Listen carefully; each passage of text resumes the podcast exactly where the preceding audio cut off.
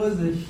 Dann stellt man ja fest, dass der neue amerikanische Präsident für einen ziemlichen Aufruhr sorgt, und zwar sowohl bei sich zu Hause in, in, in der Politik Amerikas, als auch nach außen im Verkehr mit den anderen mächtigen Führern dieser Welt. Und dieser Aufruhr betrifft eigentlich drei Punkte.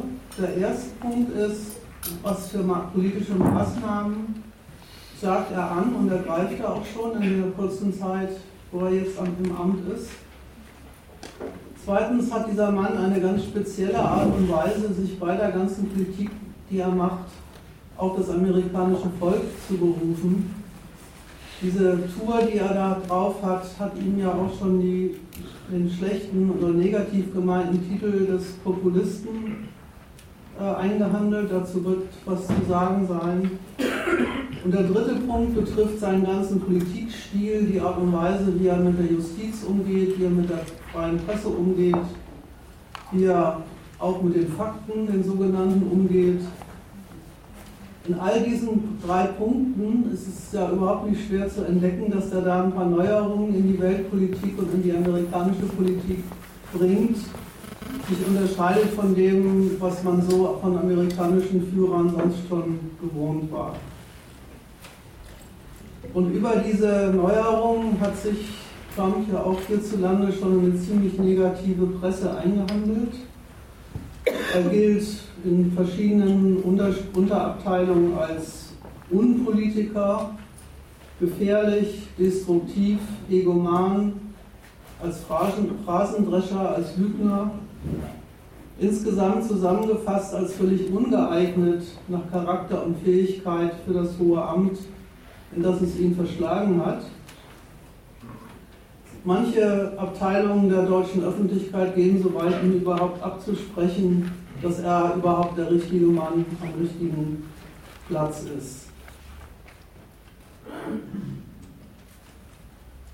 Dazu, zu dem letzten Punkt, vielleicht vorweg nur Folgendes.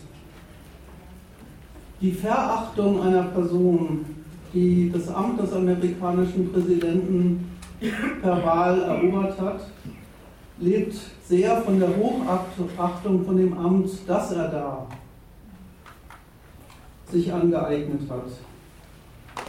Und von dieser Entgegensetzung, ist, das, ist der, der richtige Mann am richtigen Ort, sollte man sich aus folgendem Grund schon mal verabschieden, wenn man sich mal nüchtern betrachten will, was der Mensch da, da oben treibt. Erstens schon deswegen, weil der ganze Aufruhr, den er produziert, sich ja nicht einfach irgendwelchen Spinnereien von ihm verdankt, sondern der Tatsache, dass er, wie auch unsere Presse immer wieder ja gerne betont, tatsächlich ja der mächtigste Mann der Welt ist. Also im Amt des amerikanischen Präsidenten über sehr viele Mittel verfügt, tatsächlich einiges sowohl bei sich zu Hause als auch in der, auf der ganzen Welt in Unordnung zu bringen, vor, vor neue Tatsachen und Umstände zu, mit ihnen zu konfrontieren, an denen andere Staaten nicht einfach vorbeikommen. Und zweitens ist es deswegen unangemessen, weil eins ist Trump auf jeden Fall, egal was er sonst noch als Person sein mag, er ist ein amerikanischer Patriot. Er ist ein, eine Person, die fest davon überzeugt ist, das dem großartigsten und mächtigsten und reichsten Land der Welt vorzustehen und das Beste für dieses Land tun zu wollen und auch zu tun.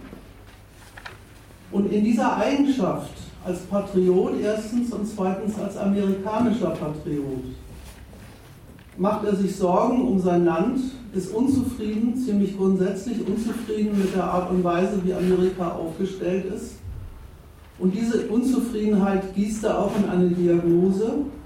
Und in diese Diagnose ist zu entnehmen, was er eigentlich vorhat und was ihn eigentlich treibt. Und um sich klarzumachen, was er eigentlich vorhat und macht, muss man sich halt beide Abteilungen seines Wirkens vornehmen. Erstens sein Patriotismus, worin besteht er eigentlich? Da lernt man dann einiges darüber, wie Patriotismus überhaupt geht. Und zweitens, was ist das Besondere, wenn ein amerikanischer Politiker, eben einer, der der Chef der größten und mächtigsten Nation der Welt ist, sich als Patriot geriert und von diesem Standpunkt aus sagt, nichts ist so auf der Welt, wie es für Amerika gut ist und wie Amerika das gerne haben will.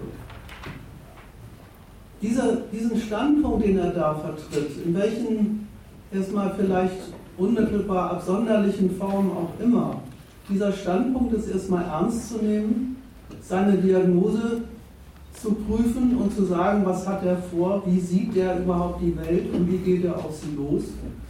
Und das will ich heute Abend versuchen zu machen in der Abteilung ist seines Verhältnisses zum Volk und seines Verhältnisses zu den anderen politischen Institutionen, die er in seinem Land vorfindet.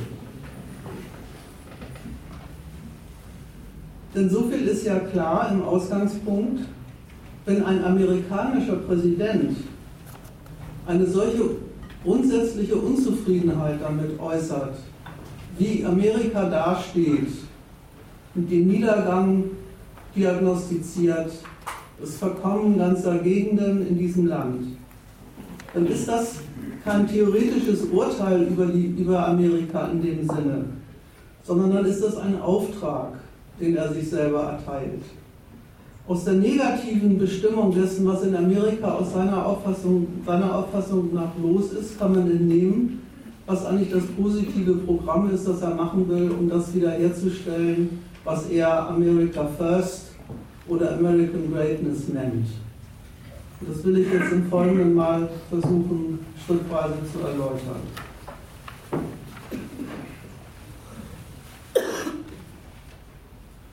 Ich fange mal damit an,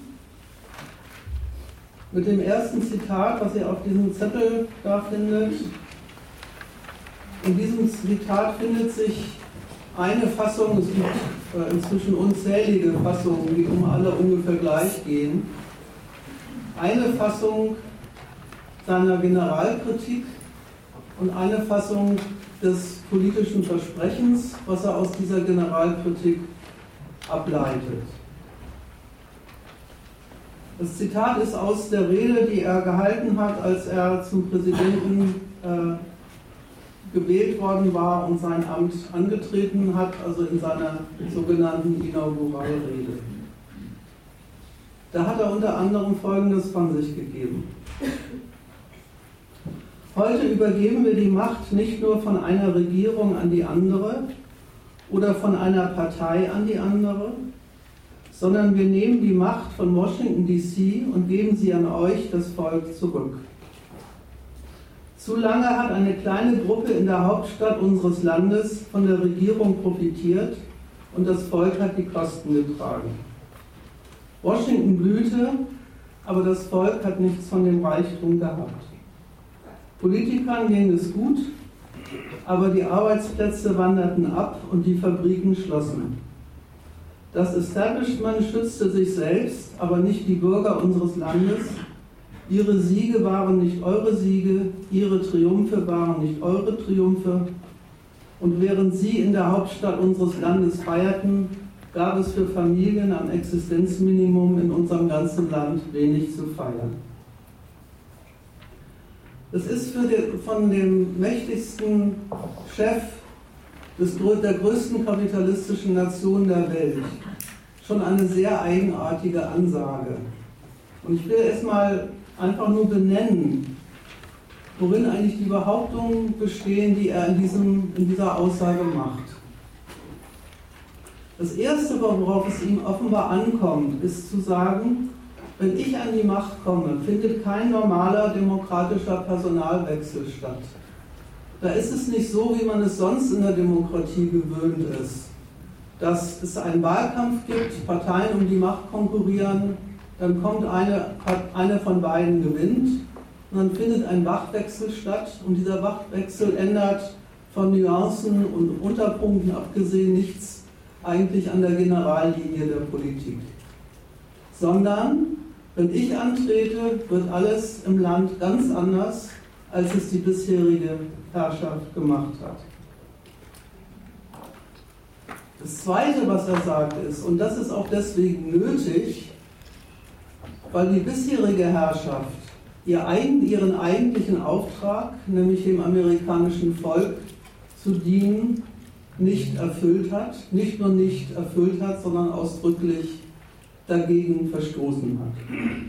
Er entdeckt sowas wie eine nationale Spaltung zwischen oben und unten, zwischen dem guten Volk, das eine anständige Herrschaft verdient, die, das sich um sie kümmert, und der wirklichen, den wirklichen Herrscherfiguren, die nur an sich, an ihre Interessen, an ihre Sonderanliegen, an ihren Reichtum gedacht haben und das Volk darüber vernachlässigt haben und haben vergammeln lassen.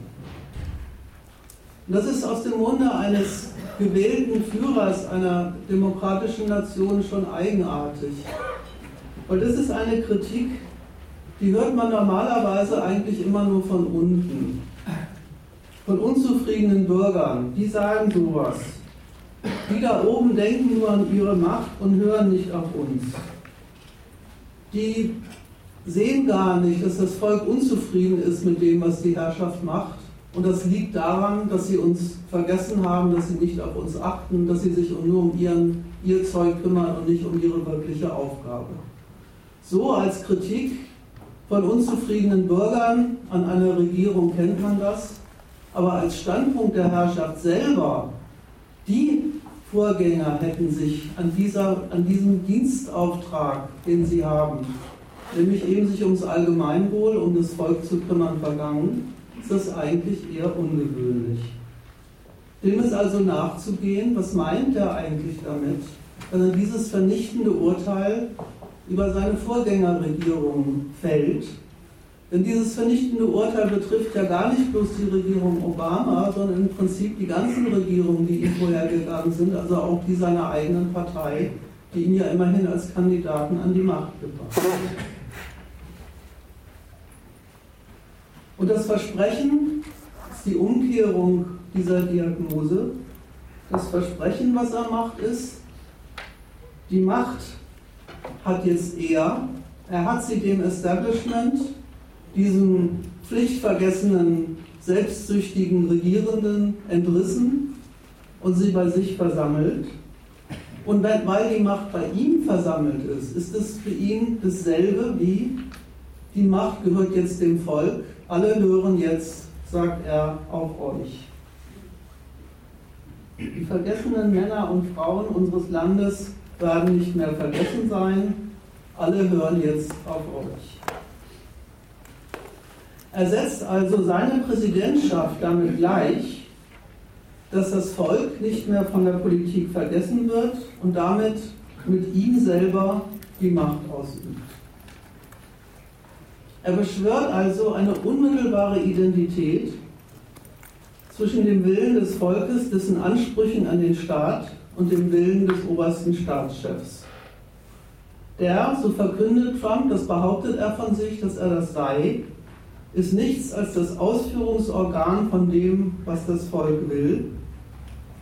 Er definiert sich und seine, und seine Machtausübung im Unterschied zu den bisherigen Regierungen als unmittelbare Umsetzung dessen, was die Leute wollen, die er regiert.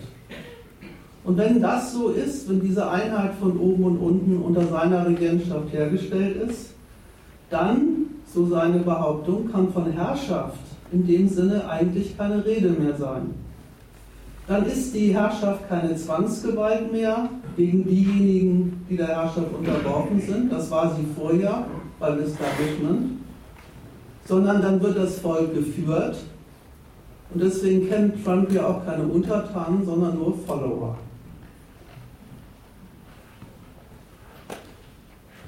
Wenn man dem Ganzen mal nachgeht, was wird da eigentlich behauptet und was hat man davon eigentlich zu halten? Das eine verstehe ich noch nicht von, von ja. äh, wieder das Verhältnis äh, zu den Vorgängerregierungen, äh, da die auch äh, einordnet, weil äh, er behauptet doch eine Sorte äh, Partikularinteressen dieses Establishment im Unterschied oder sogar Gegensatz zu dem, was, was die als tatsächlich als äh, amerikanisches Nationalinteresse betrieben haben. Ja. Also insofern äh, äh, finde ich, äh, steckt in dieser Diagnose auch, eine, auch so eine Art Verdrehung. Aber daran, daraus würde ich erstmal schließen, das ist völlig richtig, was du sagst, daraus würde ich schließen, wie, erstmal wie fundamental seine Kritik ist. Wenn er gleich die ganze Herrschaft also gar nicht unterscheidet zwischen Parteien. Deswegen steigt er ja auch so ein, dass er sagt, jetzt hat nicht ein, ein Wachwechsel zwischen Demokraten und Republikanern stattgefunden, sondern ein Wachwechsel zwischen Establishment und mir. Dann subsumiert er einfach gnadenlos alle Vorgängerregierungen unter diese Kategorie und sagt gerade, bei mir ist, ist das Verhältnis von oben und unten anders, als es in den ganzen letzten Jahren gewesen ist. Siehst du, das, das, daran merkst du einfach im ersten Punkt schon mal, wie grundsätzlich er die, die, die, äh, die Lage seines Landes sieht. Wenn er, wenn er gleich die ganze, ich mal so, die ganze Herrscher, Herrscherklicke mit der Absage bedient, die haben ja alle dabei gestanden, als er diese Rede gehalten hat, das war ja das Abenteuerliche. Wenn er die ganze Herrscherklicke mit dieser Absage bedient, dann gibt er damit zu Protokoll, Im Grundsätzlichen ist nichts von dem, was die, entfüllt nichts von dem, was die in den letzten Jahren gemacht haben. Sein Kriterium dafür, was für Amerika gut ist. Und in diesem Grundsatzurteil will er gar keinen Unterschied machen. Da wird schon noch einige Politiker geben, die auf dieser, in dieser Frage total auf seiner Seite stehen. Das ist ja auch so. Aber in diesem, in diesem Fundamentalurteil will er erstmal nicht unterscheiden zwischen Republikanern und Demokraten. Das ist ja übrigens, ich werde dann ganz am Schluss nochmal einen Nachtrag zu diesem Populismusforum machen. Das ist ja im Übrigen auch das, was jedem erstmal aufstößt, dass es ein bisschen ungewöhnlich ist für einen demokratischen Politiker, weil normalerweise kennt man das ja so, dass die gewählte Fraktion antritt und sagt, ich bin, wir sind gewählt, wir sind jetzt die, die nationale Regierung, aber wir sind die Regierung aller Deutschen oder aller Amerikaner oder aller äh, Holländer, frag mich nicht. Und als solche begraben wir jetzt das Kriegsbeil, das wir für den Wahlkampf ausgegraben haben und tun uns zusammen und arbeiten gemeinsam an, am Wohl des Landes. Das ist natürlich ein gutes Stück Heuchelei, wenn demokratische Politiker so argumentieren. Sie wollen natürlich ihre Macht nicht mit der Opposition teilen. Aber das Nicht-Heuchlerische daran ist, dass das gemeint ist als Klarstellung. Wir sehen die, das Voranbringen der Nation als ein gemeinsames Anliegen, im Wesentlichen auch mit denen, die jetzt die Wahl verloren haben. Genau diesem Standpunkt erteilt Trump mit dieser Rede eine Absage.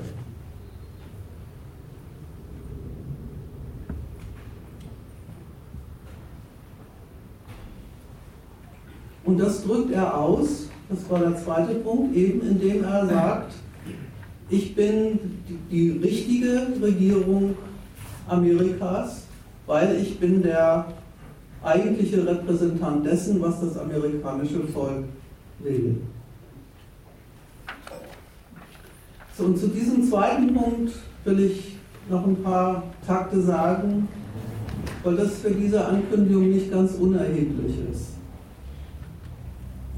Erstens kann man diese An Ankündigung ja im ersten Blick mal so nehmen.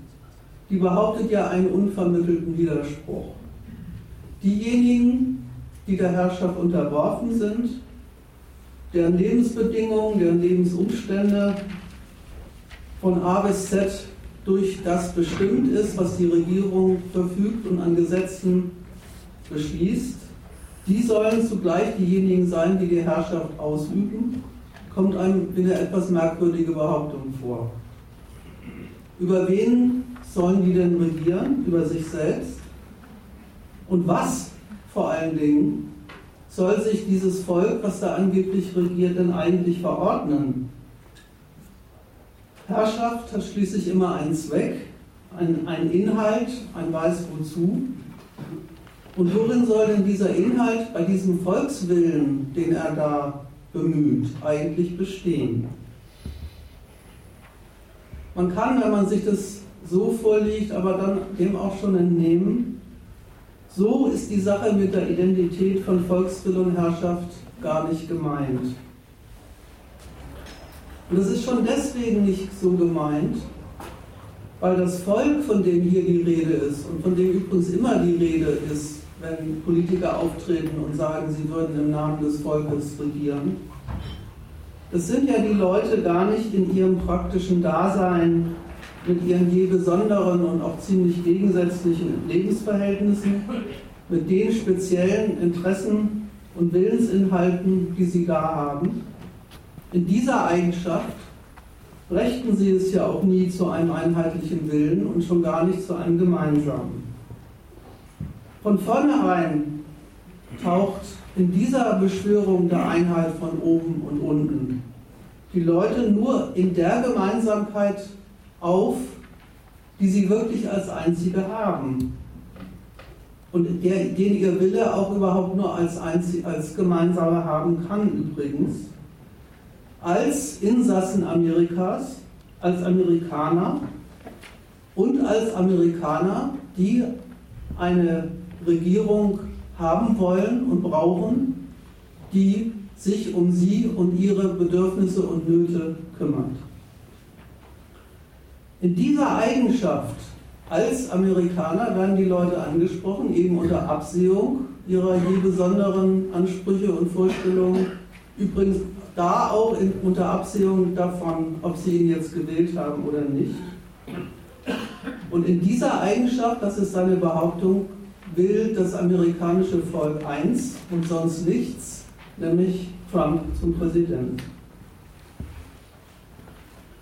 Und das hat schon seine, nach der Seite hin, auch seine demokratische Richtigkeit. Denn dieser Wille, wenn man ihn denn so nennen will, dieser Wille zu, einem, zu einer bestimmten Regierung,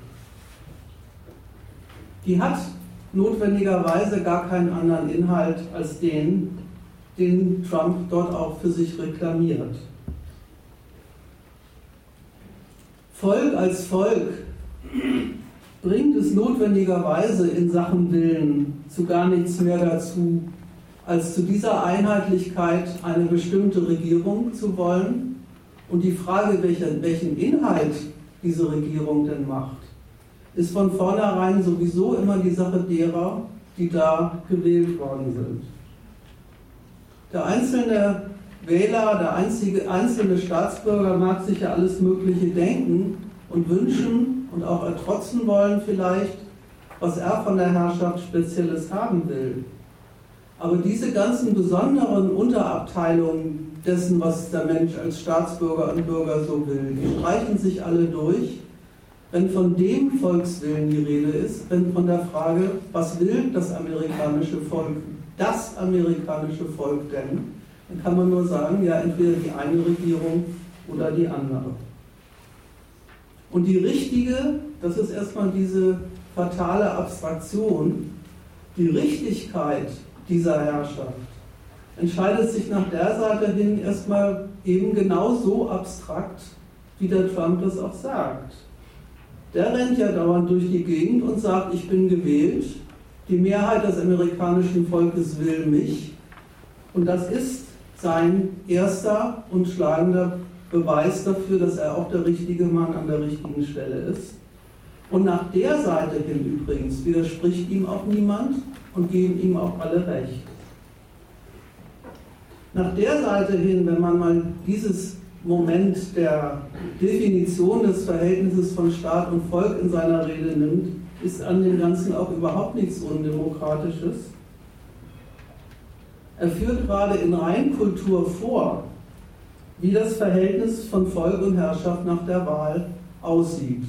Die Leute haben ihre Stimmen abgegeben, die Mehrheit hat nach den Verfahren, die eben gelten, erbracht, wer es ist.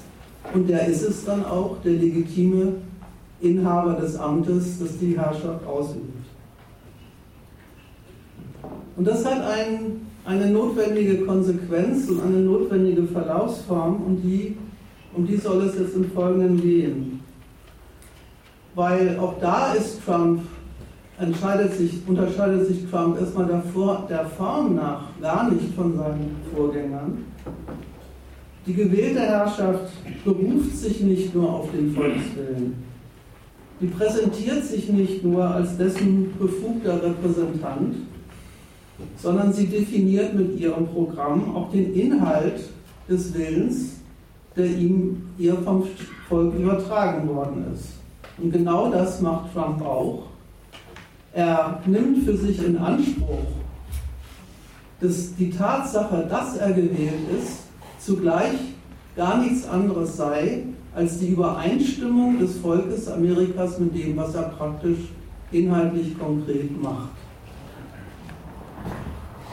Und da hat er dann doch eine kleine Besonderheit gegenüber anderen demokratischen Politikern. Diese unmittelbare Identität, die er da behauptet und haben will, die ist nämlich eigentlich in dieser, in dieser fundamentalistischen Weise dann in der Demokratie doch nicht so üblich. Trump, und das ist schon das Besondere an ihm und zeichnet ihn auch in seiner Amtsführung und in seinem Programm aus, Trump lässt keine noch so kleine Differenz gelten, keine Abweichung zwischen seiner Machtausübung und dem Volkswillen. Er geht nicht nach der Wahl auf die Wähler zu, die ihn nicht wollten, und sagt, ich will auch euer Präsident sein. Seine Definition dessen, was ab sofort in Amerika Volkswille ist, ist nicht nur vereinnahmend gegenüber denen, die ihn gewählt haben, sondern ist auch sehr ausgrenzend gegenüber denen, an denen er entdeckt, dass sie mit ihm nicht einverstanden sind, ihn als Präsident nicht haben wollen. Und das ist schon eine ziemlich harte Ansage an die Bevölkerung Amerikas. Da tritt ein Politiker an mit dem Anspruch an das Volk, also an alle Amerikaner, dass sie bedingungslos, eigentlich bedingungslos für ihn und sein Programm zu sein hätten, dass die übliche Tour, die demokratische Übung der Distanzierung, der abweichenden Meinung, der alternativen Auffassung, der fortgehenden Konkurrenz um die Frage, was ist denn das Richtige für die Nation, dass er gerade das unter seiner Regentschaft eigentlich nicht haben will. Ich komme darauf äh, im letzten Teil des Vortrags nochmal zurück, aber das fällt eben schon in dieser Definition von Volk und Staat bei ihm auf, dass er eben in der Behauptung, ich löse die Parteienkonkurrenz auf, aus, ab, auch eine Absage erteilt an das demokratische Prozedere der Meinungsbildung, wie es eigentlich in der Demokratie üblich ist. Es bleibt bei aller Identität von oben und unten eben der kleine, aber entscheidende Unterschied. Im Volkswillen hat der Chef seine Berufungsinstanz für alles, was er will. Und im Willen des Chefs erfährt das Volk, was es will. Und was es will, worauf gehört wird, wenn jetzt alle auf euch hören, wie der Trump sagt, das hat der neue Chef als erster gehört und seinem Volk vorauseilend zugerufen. Und das heißt America First.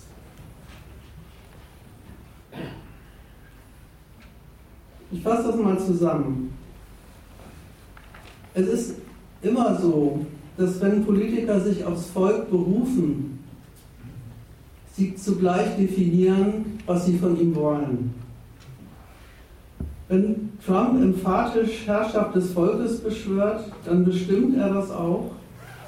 Und deswegen kann man der Art und Weise, wie er sich dieses sein Volk zurecht definiert, auch entnehmen, was die Politik mit dem Volk vorhat.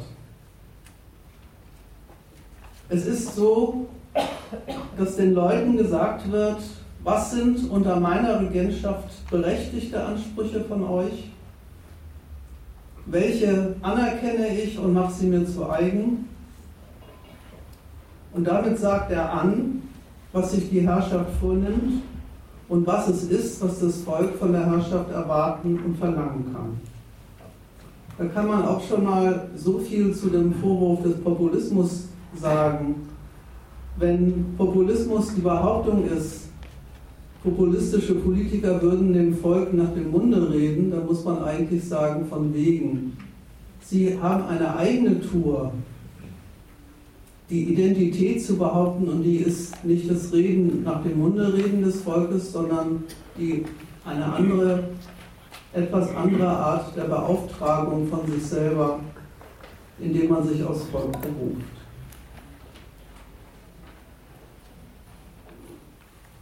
Zweiter Punkt. Was ist dann also der Inhalt?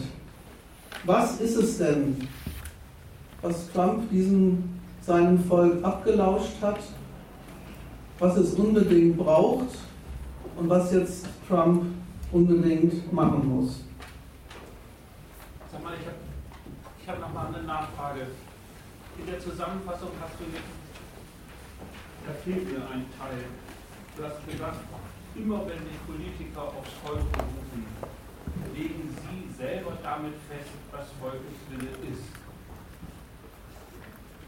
Nochmal. Ich habe deine Zusammenfassung so kannst du, ja, kannst du mal aufstehen? Ich verstehe dich so schlecht. Dann ist doch zum Schluss das nochmal zusammengefasst. Ja. Da bist du eingestiegen mit, immer wenn Politiker sich aufs Volk berufen dann definieren sie damit, was das Volk will. Ja. Sie, sie sagen damit, was Volkes Wille ist, das ist natürlich das, was sie wollen. Ja. Und jetzt, ich habe jetzt gewartet auf, äh, das ist bei, auf einen Satz, der ungefähr so geht, das ist bei Trump auch so, aber äh, wo geht er darüber hinaus oder was? Habe ich jetzt nicht ich meine, das, das wollte ich eigentlich vorher gesagt haben. An der Stelle kannst du erstmal sagen, er geht er geht so darüber hinaus, dass er diese Identität von, dass er das als unmittelbare Identität von oben und unten behauptet. Ich habe ich hab erstmal den Inhalt, den Inhalt wollte ich jetzt im Folgenden erläutern, welchen Inhalt er dem gibt. Aber die, die, die Besonderheit, sage ich erstmal höflicherweise, die liegt schon darin, dass in dem, dem Volk sagen, was es wollen darf. Üblicherweise in der Demokratie die, die Erlaubnis mitgegeben ist, zwar nicht andere, was anderes zu machen, dazu hat ja die, der Staat das Gewaltmonopol, aber anderer Meinung zu sein in der Frage, ob genau das jetzt das ist, was dem Staat und dem Volk gut tut. Wenn der, wenn der Trump die unmittelbare Identität zwischen seinem Programm und dem Volkswillen behauptet, dann, behauptet, dann lässt er für diese Differenz zwischen dem, was der Staat macht und den in der Gesellschaft vorhandenen Auffassungen darüber, ob man das als die absolut richtige Verwirklichung des Volkswillens, Volkswillens anerkennt oder nicht. Kein Raum. Das ist eigentlich mit dieser, mit dieser, unmittelbaren, mit dieser unmittelbaren Identität gesagt. Wenn er sagt, wir regieren nicht mehr eine Partei und, und die andere nicht, sondern nur noch ich und mein Volk, dann macht er damit Opposition gegen eine Verlaufsform der politischen Willensbildung, die gerade darauf beruht, dass es einen zugelassenen und auch gewollten Streit um die Frage gibt, worin denn jetzt der richtige Volkswille besteht. Das muss man, das muss man erstmal äh, als, die, als den sozusagen demokratietheoretischen Gehalt dieser Ansage nehmen. Das ist man noch getrennt von der Frage, was, was will er Ihnen denn jetzt verordnen?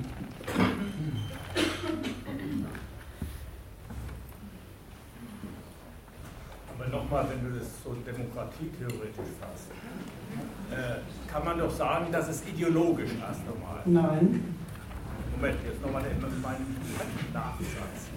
Äh, es bleiben ja, es bleiben ja sozusagen die Institutionen äh, dieses demokratischen Staates. Also es bleibt ein Kongress, es bleibt ein Senat, es bleiben diese Organisationen und an denen muss sich dieses Einheitsprogramm ja auch wieder äh, richtet sich das. Das kann er ja im Moment nicht abschaffen. Also er schafft ja nicht den Senat und das Repräsentantenhaus sondern das bleibt nach wie vor und dadurch wird es ja gefiltert, dieses, äh, ich würde sagen, ideologische Programm. Na, schauen wir mal.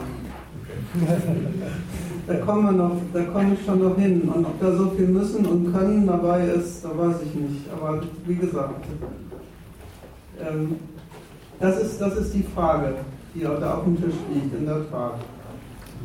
Es ist auf jeden Fall nicht so, dass das bloß eine leere Willenserklärung ist und in Wirklichkeit läuft alles ganz anders. Also das kann man, glaube ich, in den ersten 100 Tagen von Trump schon entnehmen, dass das nicht der Witz ist. Aber wie gesagt, ich wollte mir das für den, für, für den letzten Teil des Vortrags äh, äh, vorbehalten. Was folgt denn eigentlich jetzt für ein praktischer Umgang mit den Institutionen aus diesem Standpunkt?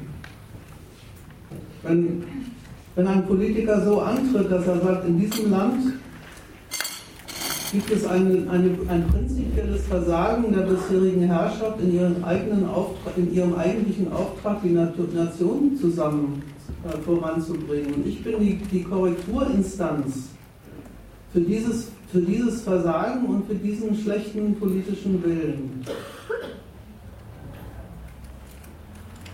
dann enthält das, das war erstmal der Punkt, an dem ich, den, den ich an dieser Stelle erstmal festhalten will, dann enthält das per se schon mal eine Kritik an den bisherigen Verlaufsformen der Politik.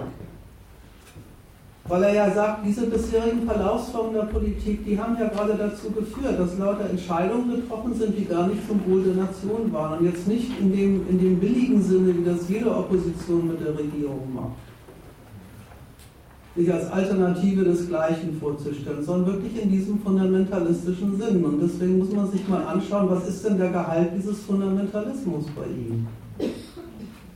Worin sieht er denn das Versagen der bisherigen Politik? Also,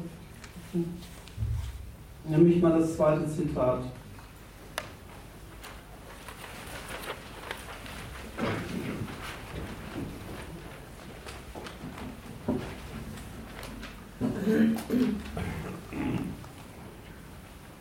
Das zweite Zitat ist lustig.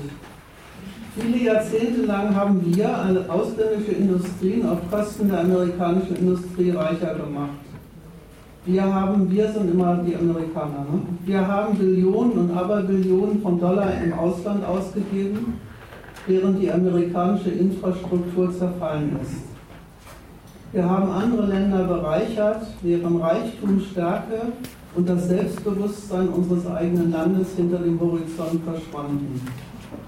Eine Fabrik nach der anderen schloss und verließ das Land, ohne auch nur einen Gedanken, ich wusste gar nicht, dass Fabriken Gedanken haben können, auch nur einen Gedanken an die Millionen und Abermillionen amerikanischer Arbeiter zu verschwenden, die zurückgelassen wurden der Reichtum unserer Mittelklasse ist von ihr gerissen und in der ganzen Welt verteilt worden.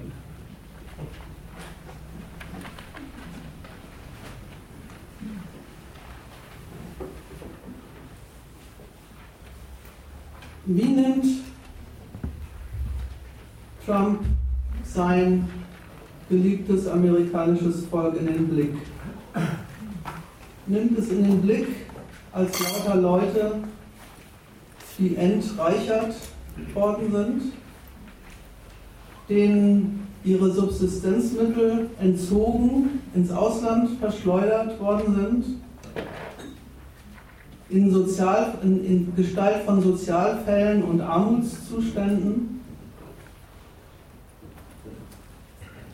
Und er weiß auch einen Grund dafür, warum das so ist. Der Grund dafür ist und deswegen formuliert ist das Subjekt dieses Satzes auch wir. Der Grund dafür ist die Politik, die die amerikanische Regierung selber gemacht hat. Die Schuldzuweisung, die er in dem Zitat vornimmt, richtet sich streng genommen erstmal gar nicht gegen das Ausland, sondern gegen die eigene Führung. Die hat es verschuldet, dass amerikanische, ehemalige amerikanische Arbeiter ohne Arbeitsplatz, ohne Job, ohne Möglichkeit, sich und ihre Familie durchzubringen, dastehen. An der elenden Lage ehemaliger Industriearbeiter, das ist ein bevorzugtes Verweismaterial, im sogenannten Rust Belt, also dort, wo früher mal die großen Industrieanlagen, das produktive Herz Amerikas war, an denen diagnostiziert er, stellt er fest, die sind, deren Lage, deren ökonomische Situation ist ein Ausweis nicht einfach dafür, dass da Kapitalisten ihre Rechnung anders gemacht haben, sondern dass die Nation selber im Niedergang befindlich ist. Er macht eine aus der Lage dieser Leute, speziell dieser Leute im Rustbelt, macht er eine flächendeckende Schadensdiagnose für das ganze Land.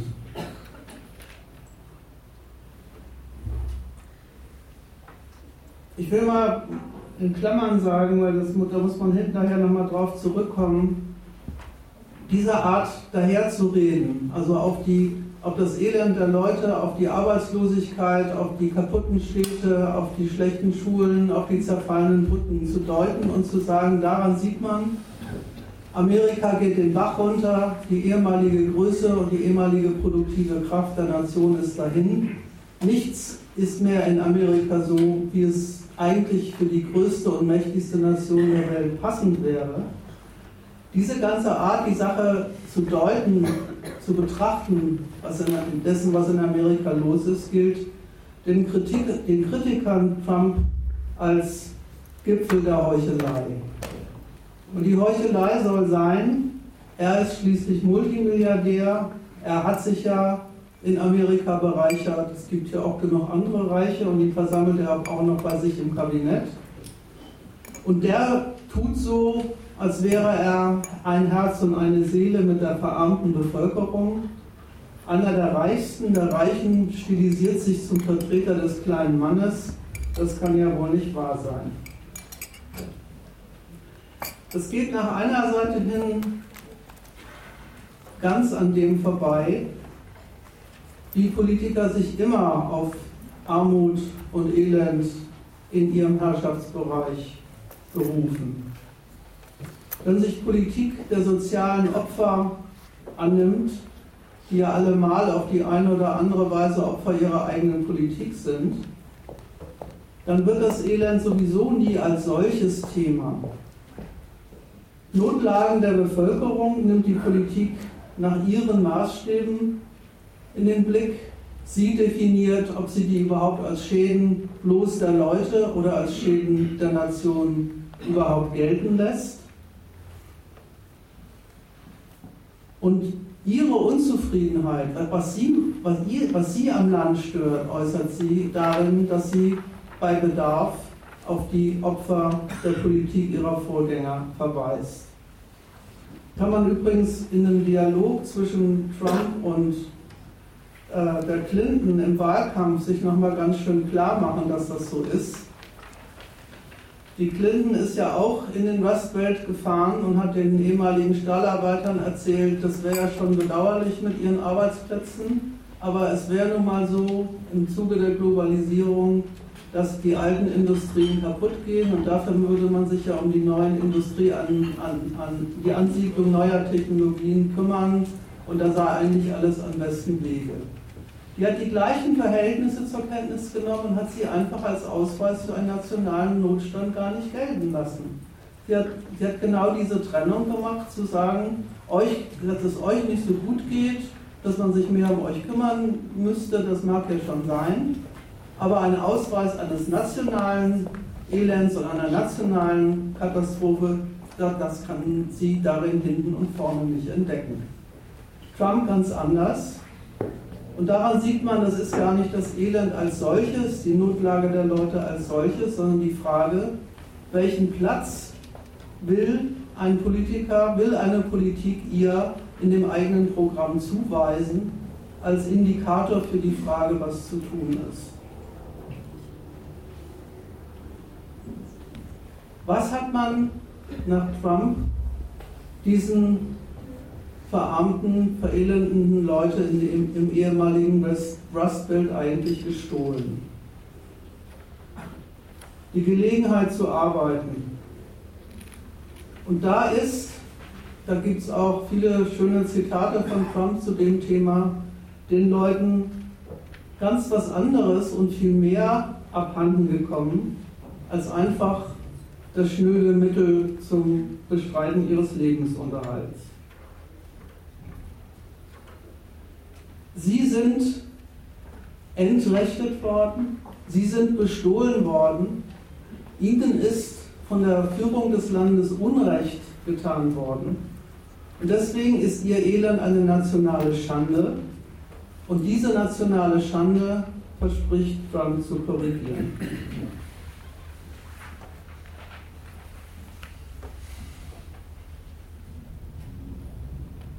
Das, sind, das, ist, das macht zwischen drei Sachen eine Gleichung. Die erste Gleichung ist Arbeitsplatz gleich Unterhalt.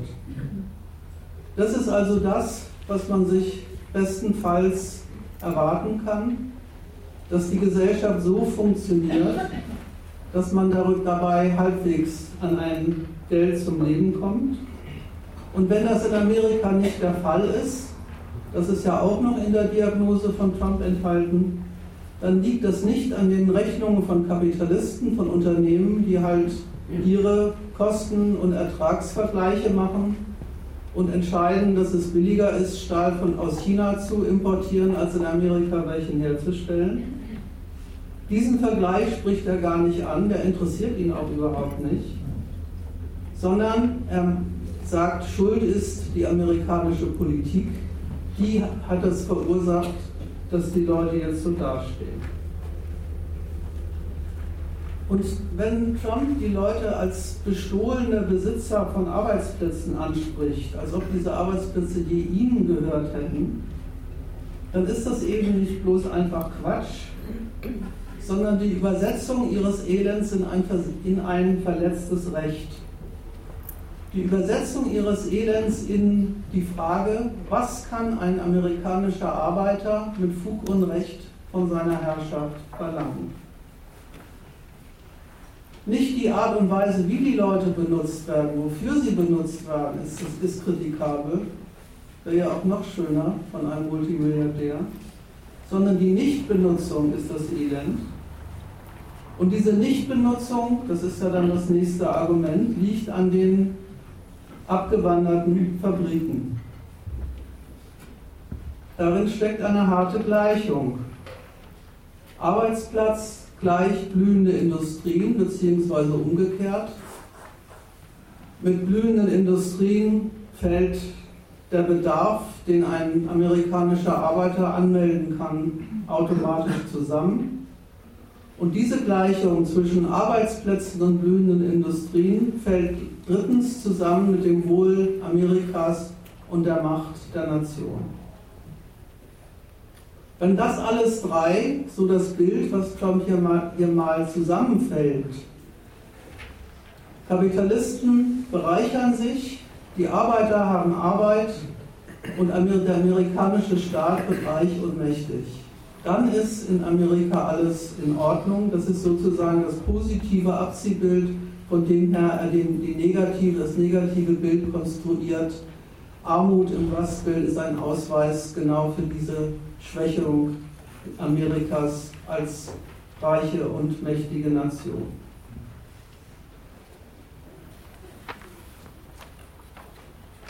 Er konfrontiert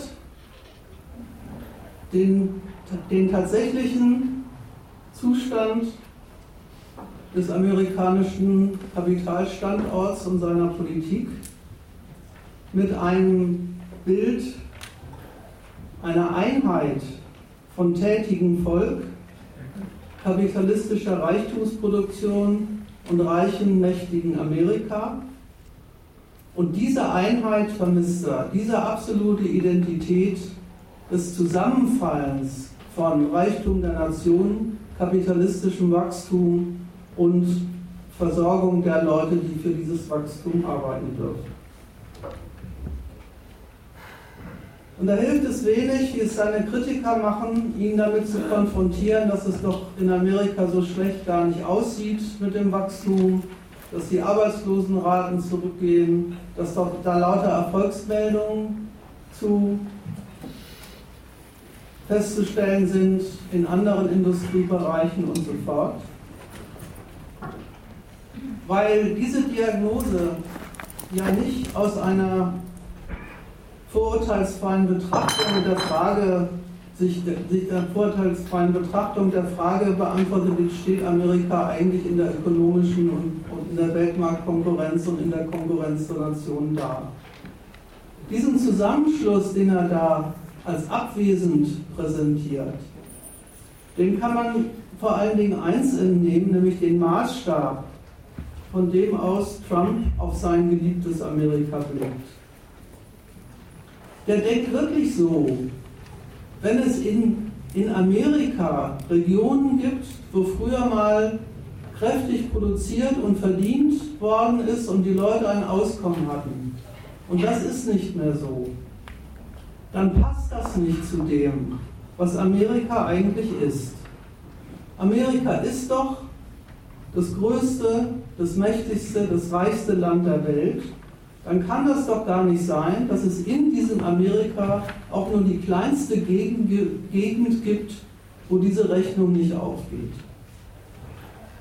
Und dieses, das kann nicht, kann nicht sein, betrifft auch sein Urteil über das amerikanische Volk.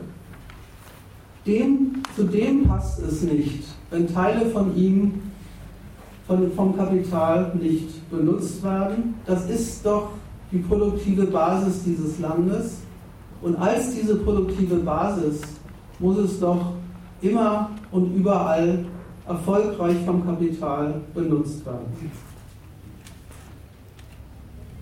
Seine Kritiker konfrontieren ihn mit dem Verweis auf Silicon Valley, auf, den, auf die Erfolge der Wall Street, auf den, mit dem Stand des Dollarkurses, mit den tatsächlichen Erfolgen, die Amerika in dieser Hinsicht vorzuweisen hat.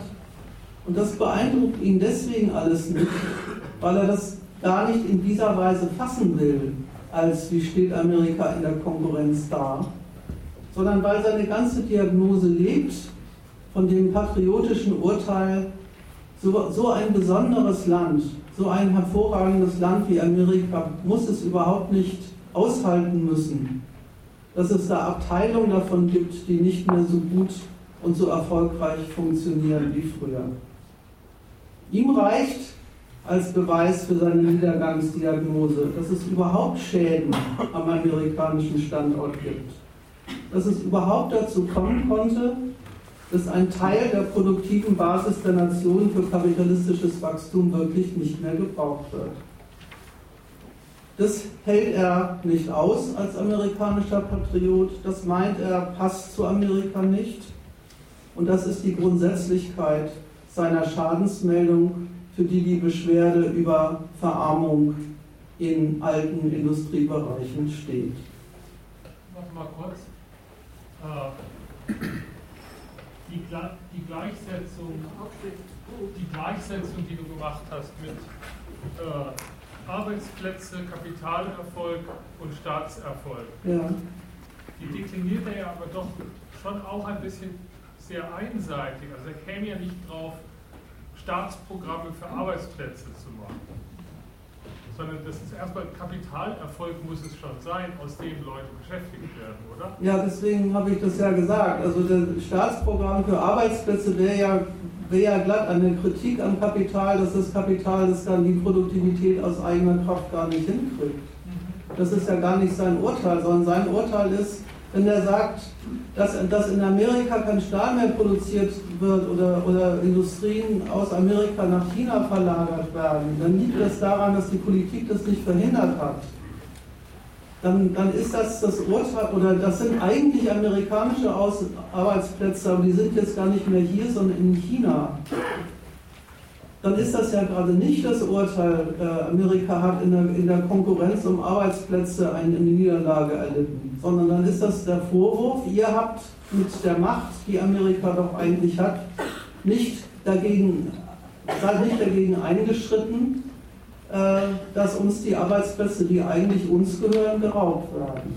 Und da merkst du, da ist kein Stück Kritik am Kapital in dem Sinne, dass das irgendwie in seiner Produktivität oder in seiner, in seiner Fähigkeit, sich zu bereichern, äh, da irgendwie versagt hätte. Aber, aber auffallend ist doch, äh, jetzt mal äh, realitätstüchtig gesehen, wie, wie äh, Amerika äh,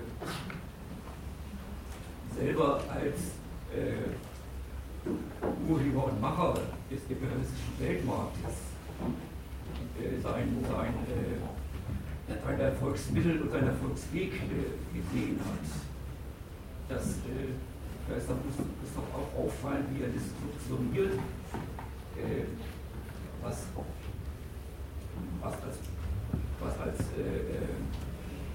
ökonomisches Lebensmittel der amerikanischen Nation war und ist das subsumierte äh, unter dem äh, Blickwinkel eines, einer bloßen äh, politischen, äh, politischen Entscheidungs- oder Durchs Durchsetzungssache jenseits dessen, wie äh, äh, Amerika sonst als äh, ökonomische Weltmacht bisher und noch äh, sein Fortkommen äh, äh, betreibt. Weißt du, was der Trump darauf sagen würde, was du jetzt gesagt hast? Ja, eben. Ja, eben. Und was, und was, ist, was ist rausgekommen? Die Chinesen produzieren Stahl und wir importieren den. Kann doch wohl nicht wahr sein. Dafür haben wir doch den ganzen Scheiß nicht gemacht. Ich will das in, in der, in, auf der nächsten Veranstaltung diesem Thema noch im Einzelnen nachgehen, aber das, ist, das muss, muss man erstmal mal zur Kenntnis nehmen, dass das sein Standpunkt zu dem Zeug ist. Dass er gerade von dem Standpunkt aus, äh, Amerika ist doch die in jeder Hinsicht überlegene Macht, äh, die, die den, das, die Resultate der Weltmarktkonkurrenz als eine einzige Verletzung des amerikanischen Rechts definiert, wenn es diese Macht schon ist, dann auch immer in, ihrer, in dieser Welt der erfolgreichste zu sein.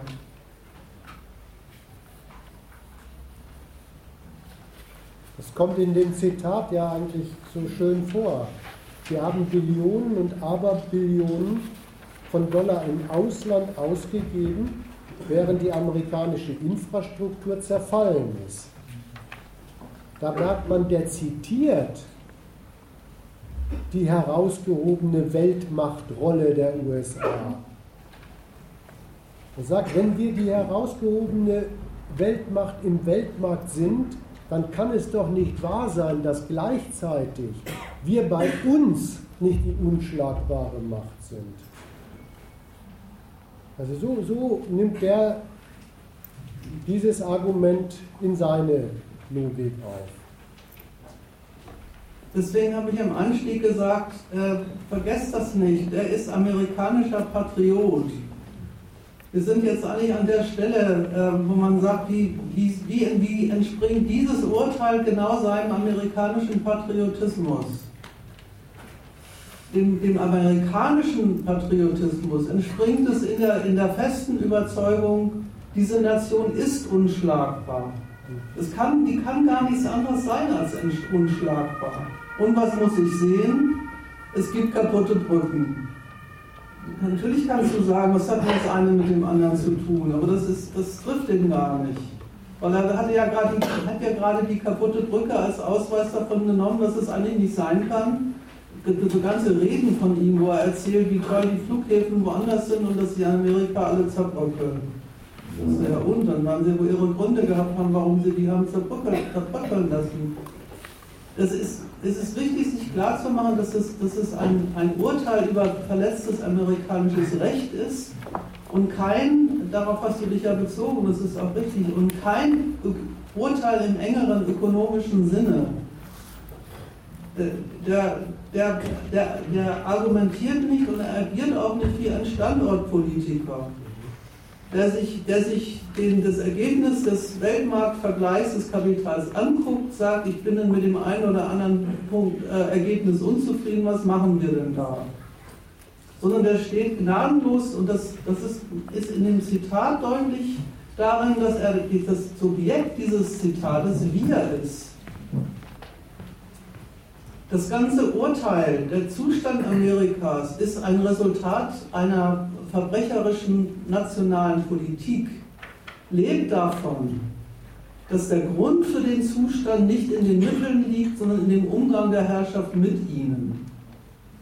Weil sonst, ist das, sonst kannst du das Urteil gar nicht fällen. Das liegt daran, dass die das vergeigt haben. Wenn du nicht überzeugt bist, dass die, dass die, äh, die Mittel selber, über die diese Nation in ihrer Macht und ihrem, ihrem Reichtum verfügt, der, ihrer Qualität nach unschlagbar sind und nur darüber zu Schanden kommen können, dass man dass Amerika anderen Staaten was erlaubt hat, was sie ihm nie und nimmer hätte erlauben dürfen. Also dieses Rechtsbewusstsein treibt den. Und deswegen, das habe ich gemeint von mir, das ist eigentlich kein ökonomisches Urteil in dem Sinne. Sondern es ist ein Urteil über, über, über lauter verletzte Rechte Amerikas auf, die Konkur auf konkurrenzloses Dastehen in der Staatenwelt. Und zwar sowohl nach der politischen wie auch nach der ökonomischen Seite hin. Und das ist auch im Übrigen dann wieder das Amerikanische daran, dass er sich dabei, das hat der Jonas ja eben schon gesagt, dass er sich dabei auf die Mittel beruft und deswegen die Mittel ja auch neu zu installieren verspricht, die Amerika ja durchaus hat. Deswegen ist das, was er da sagt, ja auch kein leeres Gerede und kein, kein bloßer Idealismus, sondern wird von der ganzen Welt ziemlich ernst genommen.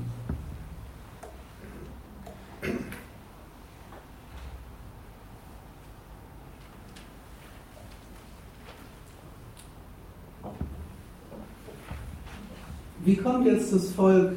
Was denn, bist du erstmal zufrieden?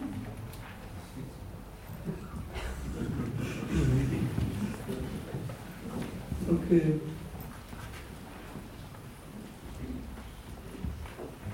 Wie kommt denn jetzt dieser entrechtete Arbeiter, auf den sich der Trump da so gerne beruft, wie kommt der jetzt eigentlich in dieser Gleichung vor? Also wir haben ja schon eigentlich den Punkt mit der Aufstellung der Gleichung. Entlassene Arbeiter gleich Niedergang der Industrie, gleich Schwächung des Reichtums Amerikas, ist ja uns ja der, die Ausgangsfigur, dieser Mensch, der keinen Arbeitsplatz hat, schon ziemlich verwandelt. Der ist verwandelt in einen Bestandteil eines Gesamtkunstwerks namens amerikanische Größe, in der er einen festen Platz hat nämlich eben einer, der das Recht hat darauf, dass sein Land so groß und so mächtig ist und das Kapital in Amerika so reich ist, dass er darüber glatt auch eine Gelegenheit findet, sich mit der eigenen Händearbeit seinen Lebensunterhalt zu verdienen. Darauf, auf, die, auf, die, auf, diese, auf das Aufgehen dieser beiden Gleichungen oder dieser drei Gleichungen hat der Amerikaner ein Anrecht.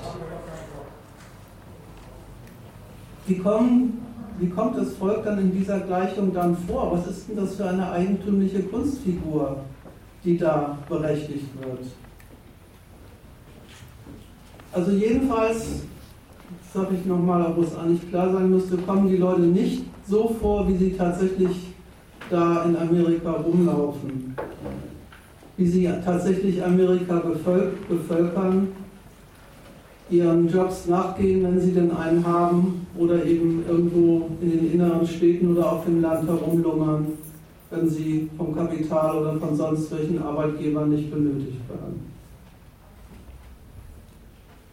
Und Trump verspricht ja streng genommen auch niemandem ein, ein Auskommen, wenn er sagt, ich kümmere mich darum, dass die, die Gleichung von Jobs und kapitalistischem Wachstum und Amerika, amerikanischem Reichtum wieder nahtlos in allen Abteilungen und jeder Ecke Amerikas funktioniert. In diesem Versprechen kommt der Jobsucher nicht in der trostlosen Bestimmung vor, die er tatsächlich hat, nämlich die abhängige Variable von Rechnungen und Berechnungen zu sein, die Kapitalisten und Politiker mit ihm anstellen. Er kommt vor als tätiges Subjekt, als Subjekt seiner Verhältnisse, der als selbstbewusstes und freies Individuum ein Recht auf eine Herrschaft hat, die ihm dient. Kann man sich nochmal klar machen an dieser Behauptung, die amerikanischen Arbeiter seien durch die Zustände im Rustbild entrechtet? Das, sachlich genommen ist das natürlich ein Unsinnsurteil. Die sind nach, Recht und, nach gültigem Recht und Gesetz entlassen worden. Und so hängen sie dann auch rum als Rechtssubjekte, die entweder Anspruch auf Arbeitslosengeld oder auf Welfare haben oder auch nicht. Aber er meint ja mit entrechtet was viel Höheres. Er meint ja, dass sie entrechtet sind in ihrer Eigenschaft als welche, die sich doch mit ihrer eigenen Hände Arbeit ernähren, voranbringen wollen, die doch gute Amerikaner sind, auf die, die gar nichts anderes haben wollen, als das Recht, sich zu bewähren in der Konkurrenz um Geld und Auskommen und denen das Recht darauf, sich die, für die zu dieser Bewährung gestohlen worden ist. Wenn man also fragt, in welcher Eigenschaft ist denn das Volk eigentlich entrechtet, dann ist es in dieser eigenartigen Eigenschaft entrechtet, die Gemeinschaft aller tüchtigen Amerikaner zu sein, die nichts anderes wollen im Leben, aber das ganz, ganz bestimmt, sich in der Konkurrenz, im Lebenskampf um Arbeit und Auskommen zu bewähren und voranzukommen. Als solche sind sie die produktive Basis des Landes, als solche sind sie quasi die berechtigten Einwohner dieses wunderbaren Amerikas. Und in dieser Eigenschaft bekommen sie von Trump das Recht zugesprochen, sich auf ihn verlassen zu dürfen, dass er diese, die Gleichung zwischen Staat, Kapital und Arbeitskraft wiederherstellt. Und bei dieser Figur. Und damit komme ich auf den Punkt zurück, wie kann das sein, dass ein Multimilliardär sich hinstellt und sagt, ich bin überhaupt der beste Repräsentant dieser hardworking Americans, dieser tüchtigen Amerikaner, die sich doch, die doch vorankommen wollen und ihre Freiheit, sich in, in aller Freiheit betätigen wollen. Trump jedenfalls macht überhaupt keinen Unterschied zwischen denen, die arbeiten und denen, die arbeiten lassen. Er präsentiert sich selber als Musterbeispiel dieses guten Amerikaners, der es mit eigener Kraft und eigener Entschlossenheit zu dem gebracht hat, was er ist. Und damit macht er sich überhaupt nichts, nicht lächerlich, weil er sich genau auf dieses Bild dessen bezieht, was den Amerikaner ausmachen soll, auf den er sich in seinem Programm beruft. Klar, dieses Bild des guten Amerikaners, der für sich und seine Familie sorgt und sich mit Anstand und in freier Selbstverantwortung durchs Leben schlägt und niemandem dabei zur Last fällt, das ist erkennbar keine Beschreibung dessen, wie es in der freien Konkurrenz wirklich zugeht. Da wird nicht über die wirkliche Konkurrenz geredet, über die Frage, worum die geht, wer die eigentlich veranstaltet und wer die Opfer dieser Konkurrenz ist, sondern da wird über den Geist, den speziell amerikanischen Geist der Konkurrenz, über die Konkurrenzmoral geredet, über die nationalen Tugenden, die man als Amerikaner zu haben hat oder hat wenn man ein tätiges Mitglied der Gemeinschaft aller guten Amerikaner sein will.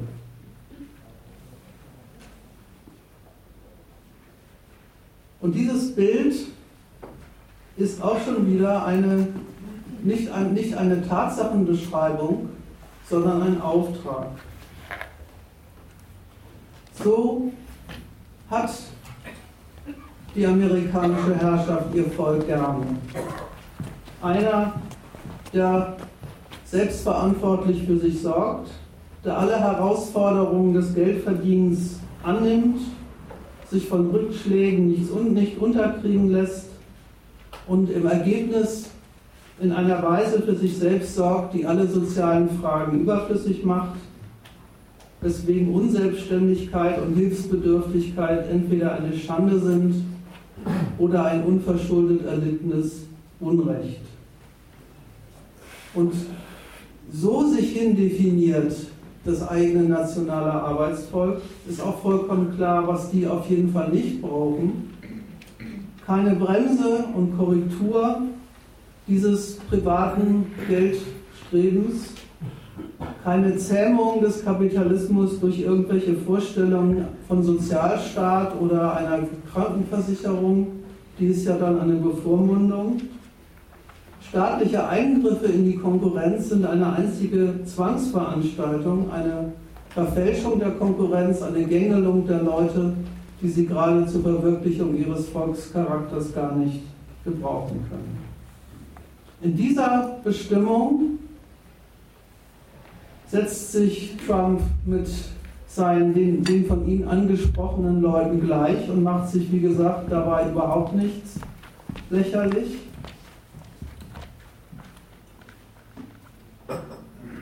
Wenn man nämlich von allem Wesentlichen absieht, worum es in der Konkurrenz geht, also davon, mit welchen Mitteln die Leute ihren Lebensunterhalt verdienen, davon, dass sie alle mal mit ihrer Arbeit als Bereicherungsquelle für andere taugen müssen. Und wirklich bloß auf das Motiv guckt, auf die Frage, mit welchem Bewusstsein, mit welcher Absicht, mit welchem Interesse machen die das dann? Und dieses Motiv zum eigentlichen Grund der ganzen Veranstaltung erklärt, dann sind die freien Amerikaner tatsächlich nichts anderes als eine Gemeinschaft selbstverantwortlicher Menschen, denen es um nichts anderes geht, als alle gemeinsam im Kampf um Geldreichtum voranzukommen. Und umgekehrt, von der gleichen Konkurrenzmoral her gedacht, ist der protzigste Reichtum vollkommen in Ordnung, sofern er in der freien Konkurrenz ergattert wird. Und das, das vollendet dann dieses Bild vom amerikanischen Volkscharakter, dem Trump dienen will. Genauso machen die Amerikaner auch ihre Nation stark. Mit ihren privaten Anstrengungen Geld zu verdienen, machen sie Amerika groß, reihen sich ein und sind eben diese Gemeinschaft von Menschen, auf die Trump sich dann in seiner Politik berufen kann. So wird dann tatsächlich die Einheit von oben und unten hergestellt. In der Konstruktion eines wechselseitigen Rechts- und Verpflichtungsverhältnisses, wo der Charakter des Volkes genau zu dem passt, was die Herrschaft will, die dieses Volk sich so hindreht. Und das ist nicht einfach eine lächerliche bis verlogene Darstellung dessen, worum es bei der Konkurrenz tatsächlich geht, sondern schon wieder, das merkt man übrigens dann an den Maßnahmen Trumps, eine harte Ansage daran, was das Volk eigentlich von seinem Staat erwarten kann und was nicht. Worauf es ein Recht hat und worauf gar keinen Fall. Auf diese Weise in der Konstruktion eines Volkscharakters, dem die Politik dient, teilt sie ihrem Volk mit, welche Rechte es hat und welche auf gar keinen Fall eben immer im Namen dieses Kollektivs aller anständigen Amerikaner oder im Zweifelsfall aller anständigen Deutschen, zu denen der Einzelne nun mal, ob er will oder nicht, gehört und an dessen moralische, nämlich gemeinschaftsbildende Prinzipien es sich deswegen halten muss.